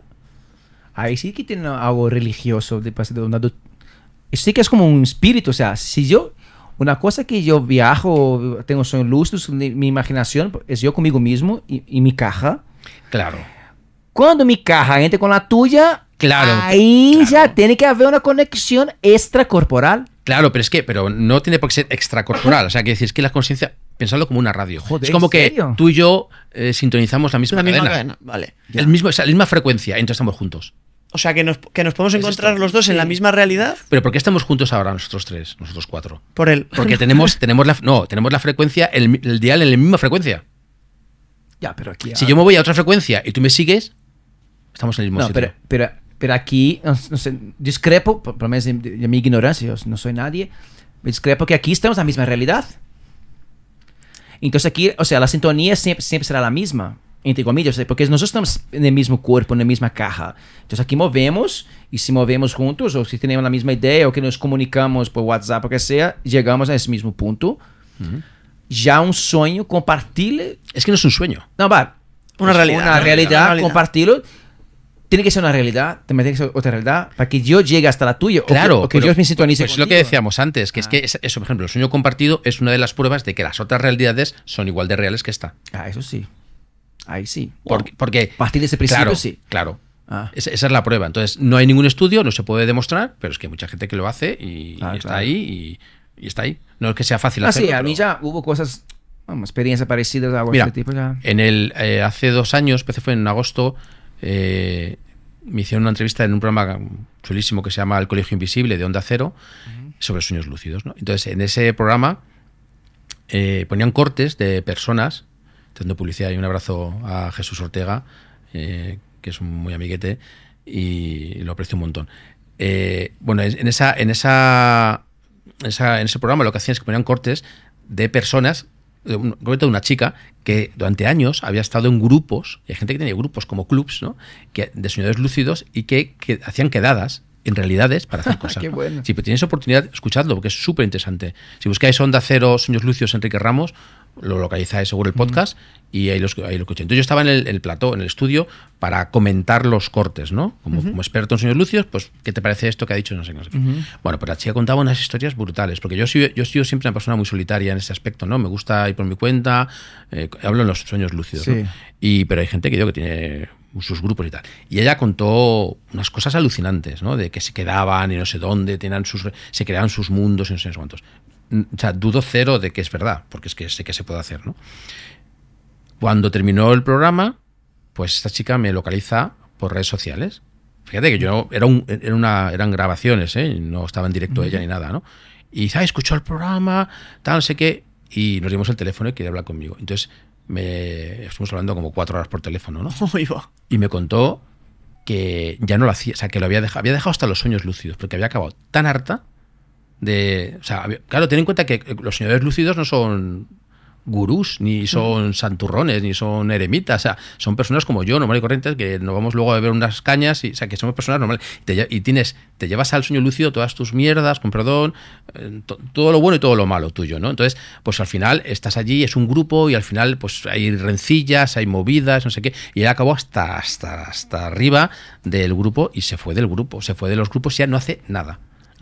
Entonces, fíjate, esto es un, una prueba de, vamos, claro, no se puede mostrar, pero es que es ella y otro y otro y mucha gente en el mundo lo hace. Entrando por ese tema, imagínate que yo estoy, estoy en mi sueño lúcido y en el sueño lúcido, yo, yo qué sé, tengo mu- mucha rabia de mi jefe y, yo qué sé, y estoy haciendo algo que no, que no haría normalmente y lo estoy pegando. Eh, sí, hombre, no, es un- ¿Hay manera de otra persona entrar en esa sintonía mía?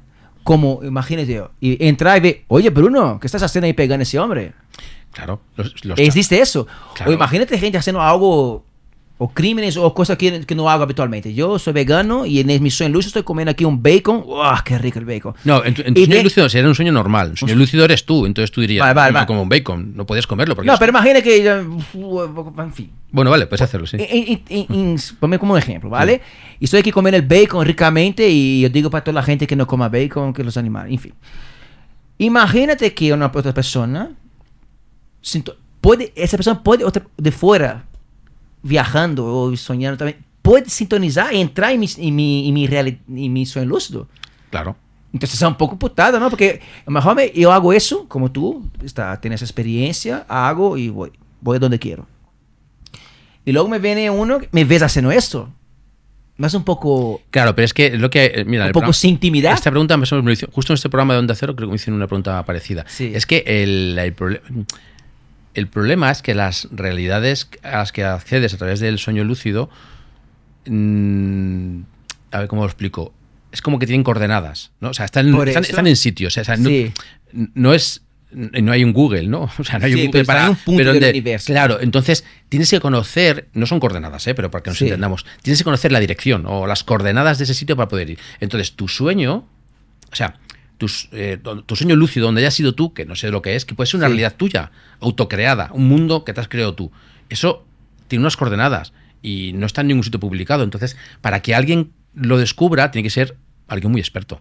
Entonces, no es que Ah. no puede entrar cualquiera. Por eso, si no, los sueños estarían O yo que sé. llenos de género. Imagínate tú estás ca- casado. Yo, vamos a dar un ejemplo así. Yo voy, jolín, yo tengo a fe- fetiche a mi, a mi cuñada. Yo qué sé. Yo voy con mi cuñada y mi imaginación, el holograma de mi cuñada. Y mi mujer también es una pro en eso en lustros. Y ve, oye, ¿qué haces tú ahí con, sabes? ¿Me entiendes? Es como ya... Espe- Es que como ya, si, si eso es, si es así, como ya limita mucho también la capacidad o... Pero es que eso me pregunta mucho también en Sí, curioso, entreno a otros en visión remota, no hay priva, es que no hay, no- es que realmente no hay privacidad. Ahí, ahí no los, privacidad, los sí. visionadores remotos del programa Stargate, que eran militares y algunos eran civiles, ¿no? El programa Sí, sí, Scanet sí. y esto con la CIA, es que veían cosas de los soviéticos, o sea, cosas muy detalladas. Igual que pues, podían ver lo de su vecino, pero lo hacían de los soviéticos, ahora Sí, sí, en la sí, Guerra Fría. Pero quiero decir que al final Eso, eso, no, es que no puede ser porque la ley universal dice que es que ley universal. Que no, que sí, esto, esto es información. Ya sea a través de la visión remota, como hacían en el ejército, o ya sea a través de los sueños lúcidos, nadie. eh, Es que no te puedes ocultar. O sea, es que, a ver, se pueden hacer ciertas cosas para intentar que no descubran. Pero bueno, eso es otra historia. Pero. eh, es que si tú eres capaz de acceder a la información que está allí, ya está. Es curioso que me Pero, acuerdo... perdona, pero no, pero no, no hay tan. Tampoco vamos a crear una paranoia en la gente, una psicosis de que Sí, sí, sí, no están. sí. No, no, pero es que hay tantas, tan pocas personas que tienen la capacidad de hacerlo que sí, que es que no, no está es- ocurriendo. Y aparte, eh, por ejemplo, en tu caso, en tu caso, en el mío, o sea, no hay nadie interesado en mi vida, ni en la vuestra. Es decir, Sí. si alguien es, es susceptible de ser espiado, pues será un presidente del gobierno Un o. Ronaldo. Pero en mi, ¿quién le interesa mi vida o la vuestra? Es decir, a la gente ordinaria no le va a pasar nada. A mí, a mí no, me, no, no deja de venir en mi cabeza como, por ejemplo, el caso de hace años, yo creo que ha sido en 2004, 2005, del desaparecimiento de esa inglesa, Mac, Mac- McKellen. Eh, Ah, sí, la chica está eh, en, Sí, que hizo en mun- efectivamente mundial ahí en la, situada por el sur de Portugal, en Algarve. Y ahora hay un chico también, un niño que ha desaparecido en Francia. Sí, o sea, ya, Hace eh, poco. Es un caso, bueno, yo digo eso porque es un caso conocido, porque Mm. podría ser Sí, sí, un sí. desaparecimiento de un gato, de un perro, que sea, ¿no? Eh, Jolín, con tanta, digamos, gente con, con, ese, con esa habilidad, ¿no? Con ese o poder, como quieras llamar, ¿no hubo nadie que podría encontrar? Sí, sí, pero es que no los han contratado. Quiero decir, es que Sí. saliendo del programa Stargate de Yo visión remota, bueno, no sé, ¿eh? que- pero ¿a quién están contratando? A Ah. videntes. Ah, Es que no es esto. O sea, tienes que Ya. contratar a un visionador remoto. Pero, jolín, pero estudiado no- con no gente del ejército. vale, ok, yo te entiendo, pero mm, yo pienso, mm, pero no habrá una alma bendita que, que no, no me contrate, pero yo voy, y voy allí y digo, Claro, pero es que. en- lo mejor voy preso porque te- tú estabas involucrado. pero, claro, te encuentras, te encuentras con dos, dos frentes. Uno es la ¿Cómo? familia. Ah. Que hay familias que, yo qué sé, pues ser muy católica, no sé, no sé qué, y no, y no entra en, en esto. Sí, sí, sí. O porque te lo dice visión remota, estos son videntes. No, no sé, hay que explicar, hacer, dar una conferencia de lo que es la visión remota, es el ejército, no sé qué. Ya, o la ya, prueba ya, le haces una conferencia, no. Y luego está la policía, que depende del país, son más eh, afines a tal. o- Pero Sí. como he dicho antes, muchas policías han usado videntes con muy malos resultados y ya dicen, tal, y cierran, el- cierran la puerta y cierran la puerta a todo. Y no, se han, no han estudiado que la visión remota se utiliza en el ejército o se ha utilizado. Una, pero una denuncia anónima, por así decir, Ya, pero es que eso no hacen caso. La luz anónima dice, ¿y qué pruebas tienes? Ah. Eso, no, eso no lo hacen caso. Ah, vale. Y aparte, pues, eh, yo, mira, los visionadores remotos del programa Stargate, varios de ellos luego se dedicaron a trabajar con la policía. John McMonagall, por ejemplo, y hay una chica, mujer que no era del programa Stargate, pero es discípula de, que se llama Pam Coronado, que es detective, o sea, lleva años eh, trabajando como detective psíquico con la visión remota y resuelve tropecientos mil casos.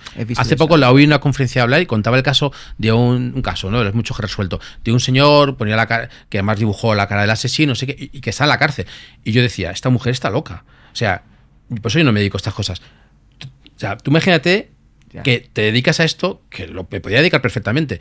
Y eh, tal, y bueno, ayudas a atrapar a pederastas, a Sí, sí. asesinos, a lo que sea. Y el señor está en la cárcel, pero dentro, a lo mejor dentro de 10 años está en la calle. Y tú tienes una conferencia en la que estás diciendo que tú. O sea, yo digo, esta mujer está loca. ¿no? Entonces, es que son temas muy delicados, ¿no? Ya ves muchos programas con eso, Discover Channel, eso de gente que co- colabora con la policía, y, o sea, Que no, que no, la siguen utilizando, ¿eh? O sea, yo digo, depende del país, depende de la policía, pero claro, claro que sí que se están utilizando. En el caso de la chiquita esta, pues seguramente pues o la familia o la policía portuguesa o quien estuviera llevando a la policía inglesa, pues no lo vieron adecuado, ¿no? ya.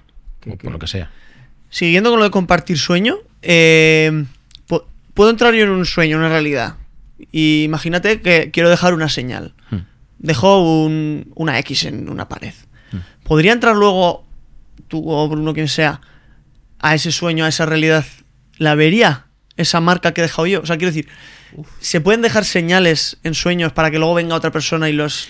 Pero es que es uf, súper complicado. Bueno, es es- que, es que tú tienes que, o sea, tú cuando creas una realidad alternativa, normalmente, y no vuelves, es fugaz, y es como que, se- no lo sé, debe deshacerse.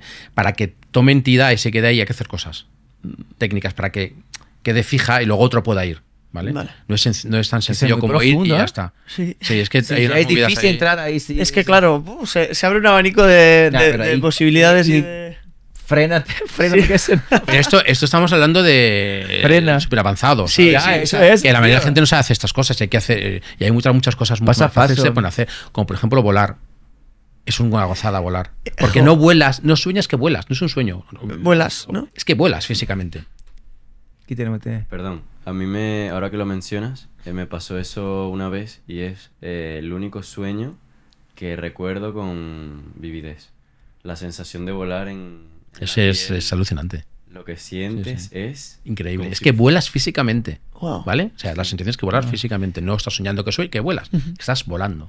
Sí, sí. Es una maravilla. Qué guay, qué pasada. Ya nos dirás, Juanpa, qué has hecho para Eso no lleva a ningún lado, ¿eh? Volar, que decir, ¿a dónde lleva? No, Sí, no, pero la sensación Pues tampoco de- lleva, no lleva a ningún lado irte de cañas con los amigos. Juan- Bueno, es Juanpa- divertirse también. Juanpa ¿no? hace poco nos contado que ha hecho un Kamehameha.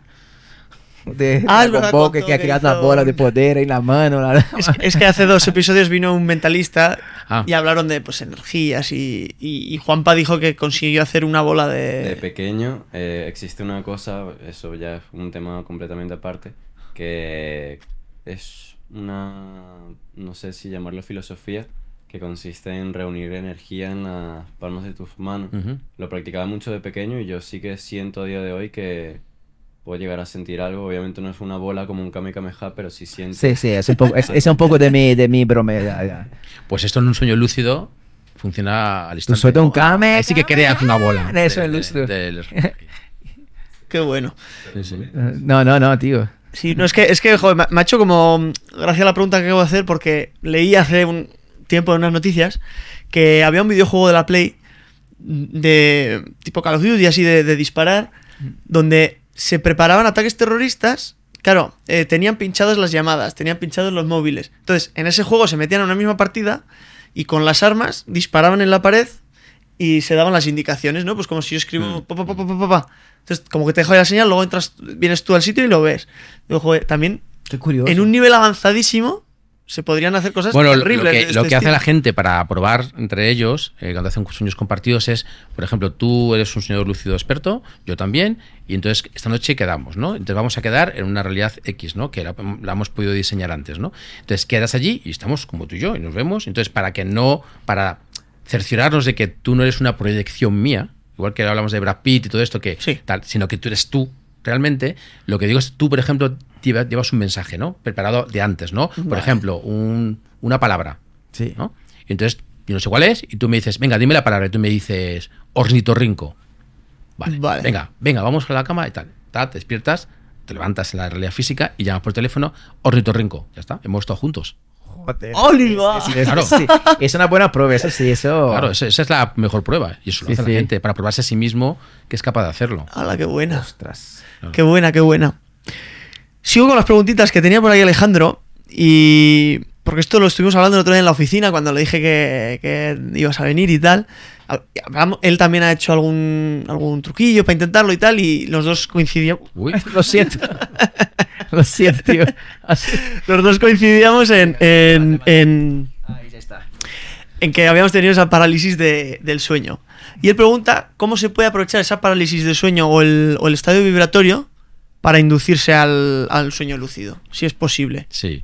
O sea, la parálisis del sueño no es que esté relacionada con el sueño lúcido. O sea, sí, porque es un, es un fenómeno del sueño. Es una parasomnia, es una. Realmente pues, se puede convertir en una patología. Hay gente que lo tiene de manera recurrente y Sí. es un, un poco infierno, ¿no? Pero a mí me pasa muy poquitas veces en la vida, pero la parálisis del sueño se puede aprovechar como plataforma para tener un sueño lúcido, ¿no? Y es, hay que hacer lo mismo que haces con la técnica, lo que se contaba antes, ¿no? Que hay que dejarse dormir, pero que se, hay que dejarse fluir con las imágenes sinagógicas, pero es exactamente lo mismo, ¿no? O sea, es como que ya estás avanzado. Tener la parálisis del sueño es como estar ya avanzado en la técnica, ya has recorrido un trozo y te queda solamente el final. Entonces, lo que tienes que hacer es calmarte, aprovecharla con los ojos cerrados. No abras los ojos ni nada, evidentemente, porque no los puedes abrir, otras cosas, y te concentras en esas imágenes que pasan por tu, sea lo que sea, y te dejas fluir. Si esperas, acabas, si eres- además si eres un soñador lúcido más o menos experimentado, acabas teniendo la sensación de que vas a entrar en el sueño lúcido, porque es una cosa que se sabe, y ya está. Y ent- aplica la técnica de estabilización, y ya está. Se puede hacer. Dejarse fluir con las imágenes. Vale. O sea, dejarse fluir con las imágenes... es hasta que tengas una imagen 100% real de- delante de ti. Eso ya que has pasado allá a la otra, a la otra realidad. Vale. Los, los sueños pueden llegar a mandarnos señales, de algún modo. O sea, esto quiere decir, eh, muchas veces soñamos cosas un poco raras, ¿no? Bueno, mm, la mayoría de veces es como que los sueños decimos, ¡guau! No ha tenido ningún sentido lo que acabo de soñar esta noche, ¿no? Es que mismamente ayer me pasó que soñé, de repente en el, la casa de mi abuela del pueblo, que había una persona del pueblo a la que hace que no veo eh, tiempo y luego aparecía otra de un trabajo anterior. O sea, se- fue como una mezcla de cosas. ¿Eso es alguna señal? ¿O de dónde vienen esos, esos recuerdos, esos sueños? ¿De, de dónde sale todo? A ver, to- todos lo- los sueños tienen un lenguaje que es siempre simbólico. Y todos los sueños dicen algo. O sea, son siempre información. Lo que pasa es que los sueños normales son muy difíciles de aprovechar. ¿Por qué? Porque se pueden referir a cualquier cosa. O sea, la única forma de interpretarlos es con tu código. Tú tienes un código simbólico que tú sabes interpretar. Es decir, Ah, contigo eh, mismo, eh. claro, una- lo que representa a una persona, un personaje, esa persona no, a mí no me dice nada, a ti sí, tienes recuerdos. O, por ejemplo, no sé, el agua, por ejemplo, el, el agua, pues a ti a lo mejor te asusta porque te da miedo el agua y a mí no, o viceversa. Entonces, no vale decir, es que el agua simboliza en los sueños, el amor, no, eso es una tontería. Ah, vale. Porque es que cada persona, con sus vivencias, tiene un propio código. Entonces, pero el problema es que, aunque te pongas a descifrarlo, no sabes a qué aspecto de tu vida se está refiriendo. O sea, se puede referir a tu parte, o sea, a tus mm, problemas de pareja, a tus problemas económicos, a tu, no sé, qué, o sea, a mil, entonces, con lo cual es imposible. Entonces, intentar descifrar un sueño ordinario es agotador y yo no lo recomiendo porque es que no vale para nada. Pero hay una cosa que sí que se puede hacer, que por cierto, mi último libro publicado va de esto, que es la incubación de sueños, que se hacía desde la más remota antigüedad y que es provocar un sueño normal con una intención. ¿Vale? Es como hacer una pregunta, es como consultarlo con la almohada. Hay con algunas técnicas que son bastante muy fáciles de hacer, no, no tiene nada que ver con los sueños lúcidos, esto es mucho más fácil, que es realmente poner la intención antes de dormir de que el de tener un sueño cuyo contenido responda a esa pregunta. Entonces, claro, como tú ya vas diciendo, tengo el problema este de mi pareja, ¿cómo puedo solucionarlo? Cuando te recuerdes el sueño, lo interpretas a la luz de esa pregunta, con lo cual ya es muy fácil. Ya es, a ver estos símbolos, ¿qué me está diciendo esto sobre cómo gestionar el problema de pareja? Y enseguida encuentras la solución. Y tener información muy buena. Sueños Eso. normales, pero tienes que provocarlo. Essa técnica chula. No e- cualquiera que venga así al azar. Essa técnica chula, e se, ap- se aplica em várias outras coisas. Já la, la havia oído, não tinha nada a ver com, No, no, no, no. o que estamos falando, pero para dúvidas e conhecimento, dúvidas ou decisões em tu vida, de fazer isso por, antes de dormir. Eu vi na, já, eu creio que de vez aqui ó, com, algum invitado. E tinha sempre uma referência visual, um vaso de água, que ha dicho a técnica. Eu que sei, tenho uma decisão para amanhã. Compro um coche ou não compro um eh, eh, coche? Eu tenho dúvida, por exemplo. Assim. E tu, antes de dormir, pergunta, bebe um trago de água e deixa o vaso aí. E essa pergunta para ti mesmo e vai dormir. Por la manhã, vai para esse vaso de água outra vez e bebe água e, e busca lá. E te pergunta outra vez. ¿Mm? Claro, isso nesse caso era por o vaso de água era simbólico para associar a Sí, pergunta a isso. E logo para amanhã tu vai outra vez associa e como volve a entrar nesse código, nessa Y funciona muy bien. Sí, ¿eh? muy bien, muy es que bien, ya la hice. siempre- Tengo un problema, consúltalo con la almohada, ¿no? Siempre se dice eso. Sí, Y es, que sí. es eso, es que lo ha hecho todo el mundo desde siempre, ¿no? Y ahora lo em- el problema es que es una pena, pero en la, en- en la sociedad moderna ya hemos, hemos dejado de darle valor a los sueños en general, Sí. ¿no? Y los sueños lúcidos ya ni os cuento, ¿no? Entonces ya no prestamos atención. ¿Y qué pasa? Que la mente, cuando no prestas atención a algo, lo elimina. Entonces por eso la gente no recuerda los sueños.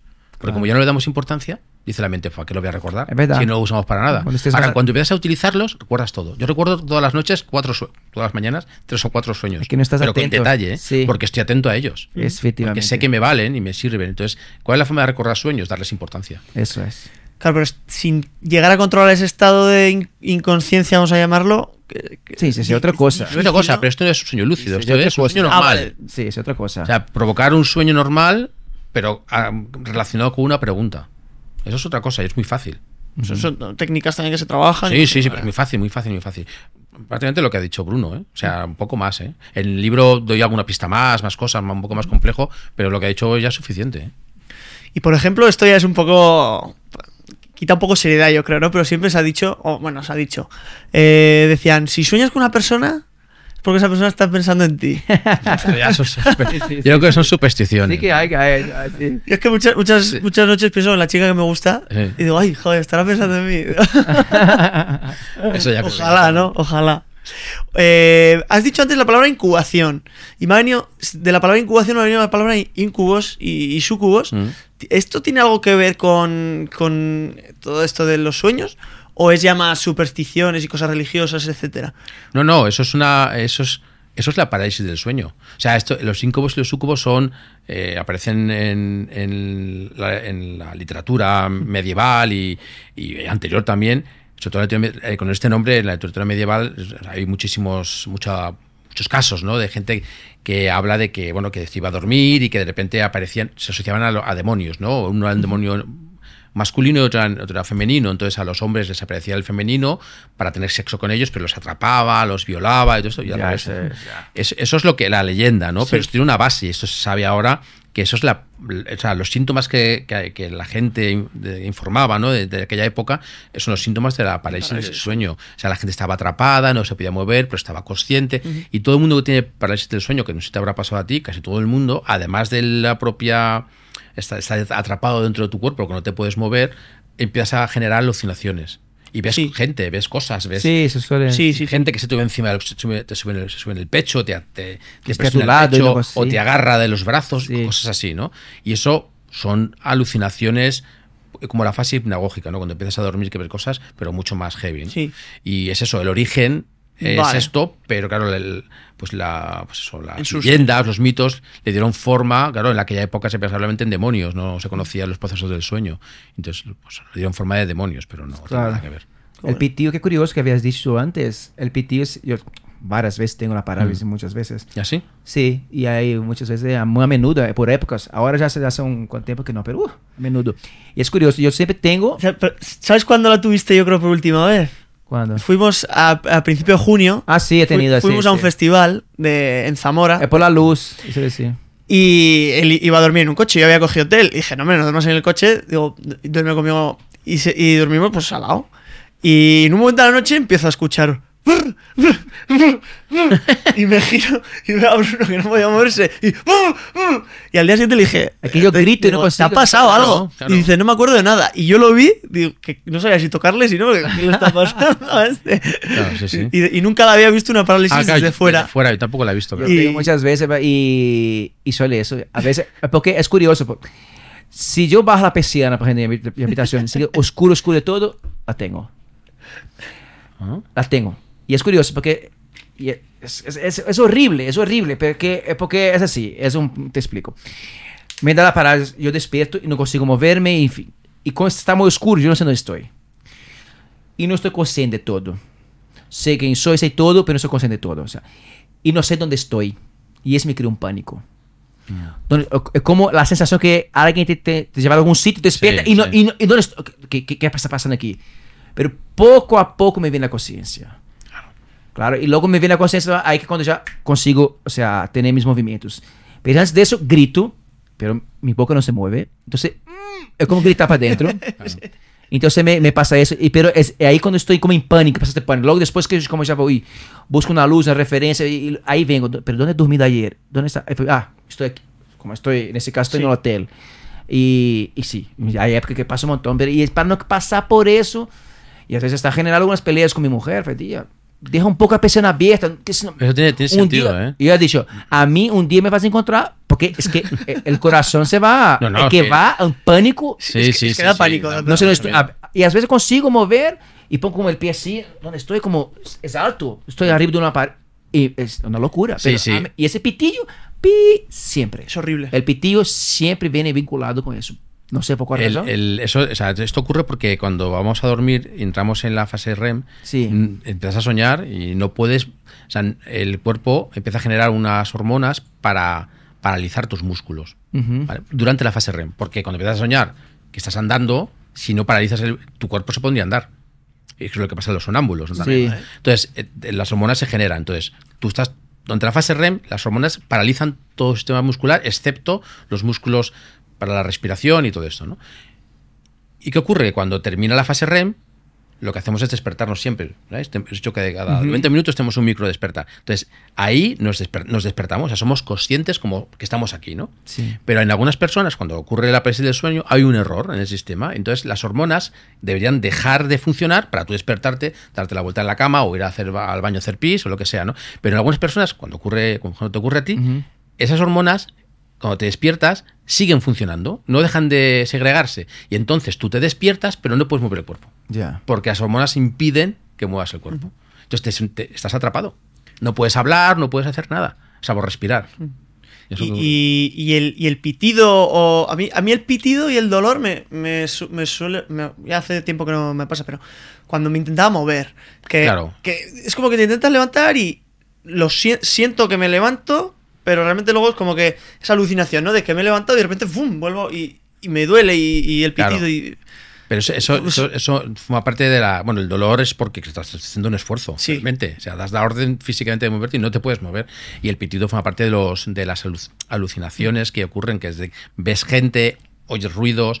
No sé si te os habrá pasado que también oye- oís que os llaman por vuestro nombre, a mí me ha pasado, Muchas que te veces. llaman, o que oyes un- el timbre de la, ca- de la casa del tal y no llamo a nadie. Sí. Pues eso forma parte de, de esas alucinaciones. Porque estás entre dos mundos realmente. Sí, es un poco perfectamente. Está en, en el proceso de Pero la no- conciencia y Sí. Pero no hay riesgo de muerte, ¿no? No. Porque muchas veces me, me levanto No, diciendo para nada. que casi me muero esta noche y acojonado. Digo, No, no, que no. vuelva- Pero ¿qué hubiera? ¿Qué vas a hacer? No, aunque hubiera no. Pero es que ¿sabes qué pasó? Que ya cuando me pasaron tres o cuatro veces ya le empecé a coger el gusto. No el gusto, Uy, pero, uy, uy, uy, pero ya te das cuenta y ya no te asustas porque ya sabes lo que te está pasando. Y ahí, pues igual sí que puedo entrar yo por ahí a los sueños lúcidos, ¿no? Decir, soy consciente de que me está pasando esto y casi que medio lo disfrutas porque dices, "Mm, pues no puedo hacer esto. no puedo-". Puedes probar, ¿sabes a qué? A cuando te pase, ponte a, a- a- con tu imaginación, genera un paisaje. Y, e imagina que lo recorres. Seguro que a los pocos segundos entras en un sueño lúcido. Ay, ojalá. O sea, imagínate una playa o, o una calle que te imagines y te imaginas paseando. O sea, usa la imaginación. Y eso es lo que hace que hace que te dejes fluir con las imágenes y vas a- es la puerta al sueño lúcido. Ah, mira, voy a, voy a bajar las persianas hoy a veces. Mira, oye, se me encanta ya tener esa técnica de si bajo la presión no tengo lúcido. Joder. No, pero es que es horrible, es horrible, es horrible. O sea, es un, es un- Pero puede tener que ver que con la, son la luz- sensaciones. finalmente, la luz te, la ayuda, te, te ayuda a generar serotonina, que es la que te despierta y a lo mejor te... Pero las sensaciones son, o sea, son las más desesperantes mm, vividas. O sea, nunca he vivido así una reacción en mi, mi cotidiano. Agua, es, desespera- es desesperador. es- Bueno, ay, a ver, pero ahora ya nos ha dado un tip para que te puedas convertir en la Sí, tragedia. pero a veces, maravilla. a veces llego a la, la conciencia, porque al principio no, es- no la tengo. Eh, Viene poco a poco. Ah, ya. Ah, ya. Y mi mujer ya lo sabe, dice, "Anda, ah, Tommy, cállate. Y yo empiezo así como, y, y empiezo Sí, a levantar, como tatear las cosas, buscando, buscando un foco de luz. Sí, sí, sí. sí, sí, sí. Oye, Enrique, eh, a día de hoy, ¿qué últimos descubrimientos, eh, eh, el Instituto Monroe que, que trabajas, eh, qué últimos descubrimientos habéis podido hacer relevantes en este campo o, en, o de, la- de los estados de la conciencia? O, o a qué nuevos retos tenéis el foco puesto ahora, de, de aquí a, a- a futuro? Bueno, lo último que han conseguido, es una cosa muy interesante, que han conseguido generar ondas gamma en el cerebro. Las ondas gamma son las más rápidas de en general ser humano. Lo que pasa es que antes no se conocían porque eran muy rápidas, ¿no? Y a partir de 30, 60, entre 30 y 60 hercios. Las ondas gamma, como digo, son tan rápidas, no las detectaban los ence- electroencefalogramas, que eran de tinta, ¿no? de papel, solo hacían churr, y no iba para más, no daba para más. Cuando ya se inventó pues, la tecnología digital y todo esto, dieron, "Anda, pues sí, hay gente que genera ondas gamma, ¿no? Entonces, las ondas gamma son las que tiene, son las ondas que están por encima de las ondas beta.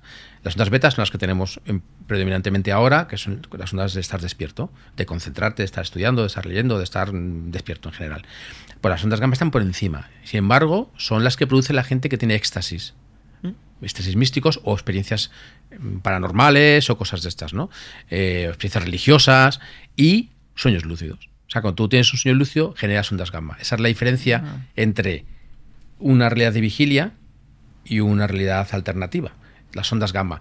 Por eso, como son las de. O sea, las de beta son las de concentración, ¿no? Pues las otras son las o de despierto. Por las. Fijo, las gammas son las de ultra despierto. Por eso los sueños lúcidos son mucho más vividos que esta realidad, porque tenemos ondas gamma en ellos. ¿no? Entonces, esto antes no se podía conseguir con la tecnología, las que utilizaba el instituto, y lo último que han estado, han conseguido, han innovado, lo han hecho con la Universidad de Virginia, con muchos estudios y tal, y han conseguido, con la misma tecnología mejorada, crear ondas gamma, ¿no? Con lo cual las experiencias son aún más brutales, ¿no?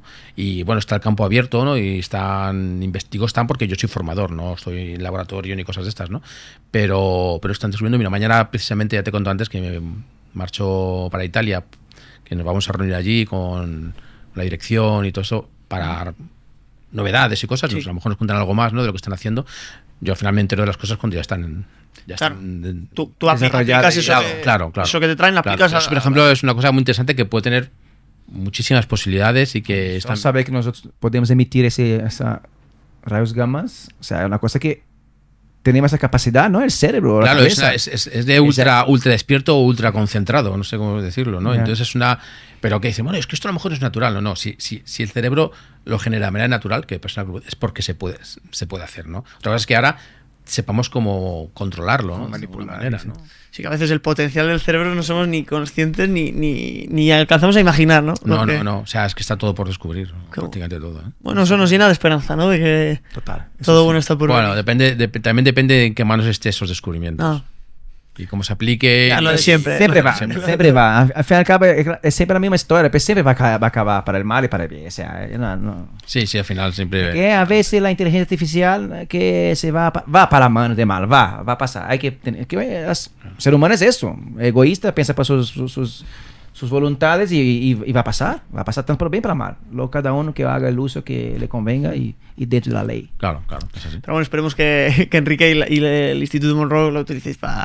Sí, no, no, no, eso no se hace todo para el progreso de la, de la humanidad, de la gente de la, que utilice su conciencia para cosas chulas y, y cosas interesantes, de lo que se trata. Enrique, creo que estamos llegando al final. Bueno, no sé si tú Sí, tienes... ya, ya llegó ahí la... Sí, pero no quiero, no quiero despedirnos sin, pre- sin preguntarte que nos cuentes acerca de los cursos, porque en, en tu propia web ofreces cursos acerca de, pues esto, de, de sueños lúcidos, de viajes astrales. Pues cuéntanos un poco, si quieres, para el que esté interesado, pues en qué consisten, cómo se puede la hacer. web, ¿cuál es? ¿Cuál es tu web? Es como mi nombre, tres W, y es Enrique guion, pero guion medio, no guion bajo. Vale. Enrique guion ramos.com. Porque enriqueramos.com estaba cogido ya por estas granjas que Sí. tal Sí. y te- me pedían un rescate que llaman, no Sí, sé, sí, de sí. unos miles de euros. Mira, piden, con ah, un guion. ya- Bueno, de todos modos, lo pondremos el link en, en- Sí, sí. en la descripción del vídeo y Instagram y Enrique todo esto. punto. Y ahí, pues, eh, las tres patas. Yo formo en tres patas. Uno, estados de conciencia, con esa tecnología que hemos hablado, que puedes hacer muchísimas cosas desde, yo qué sé, mm, trabajo emocional, eh, no, muchas cosas. Se pueden hacer muchas cosas, estados de relajación. Es- Es, muy amplio, ¿no?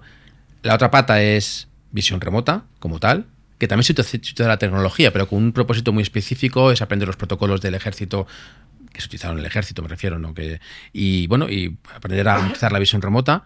Y la tercera pata son los sueños lúcidos. Esas serían las tres patas. Que imagino que de los dos métodos que has contado, el que explicas es el, el segundo, ¿no?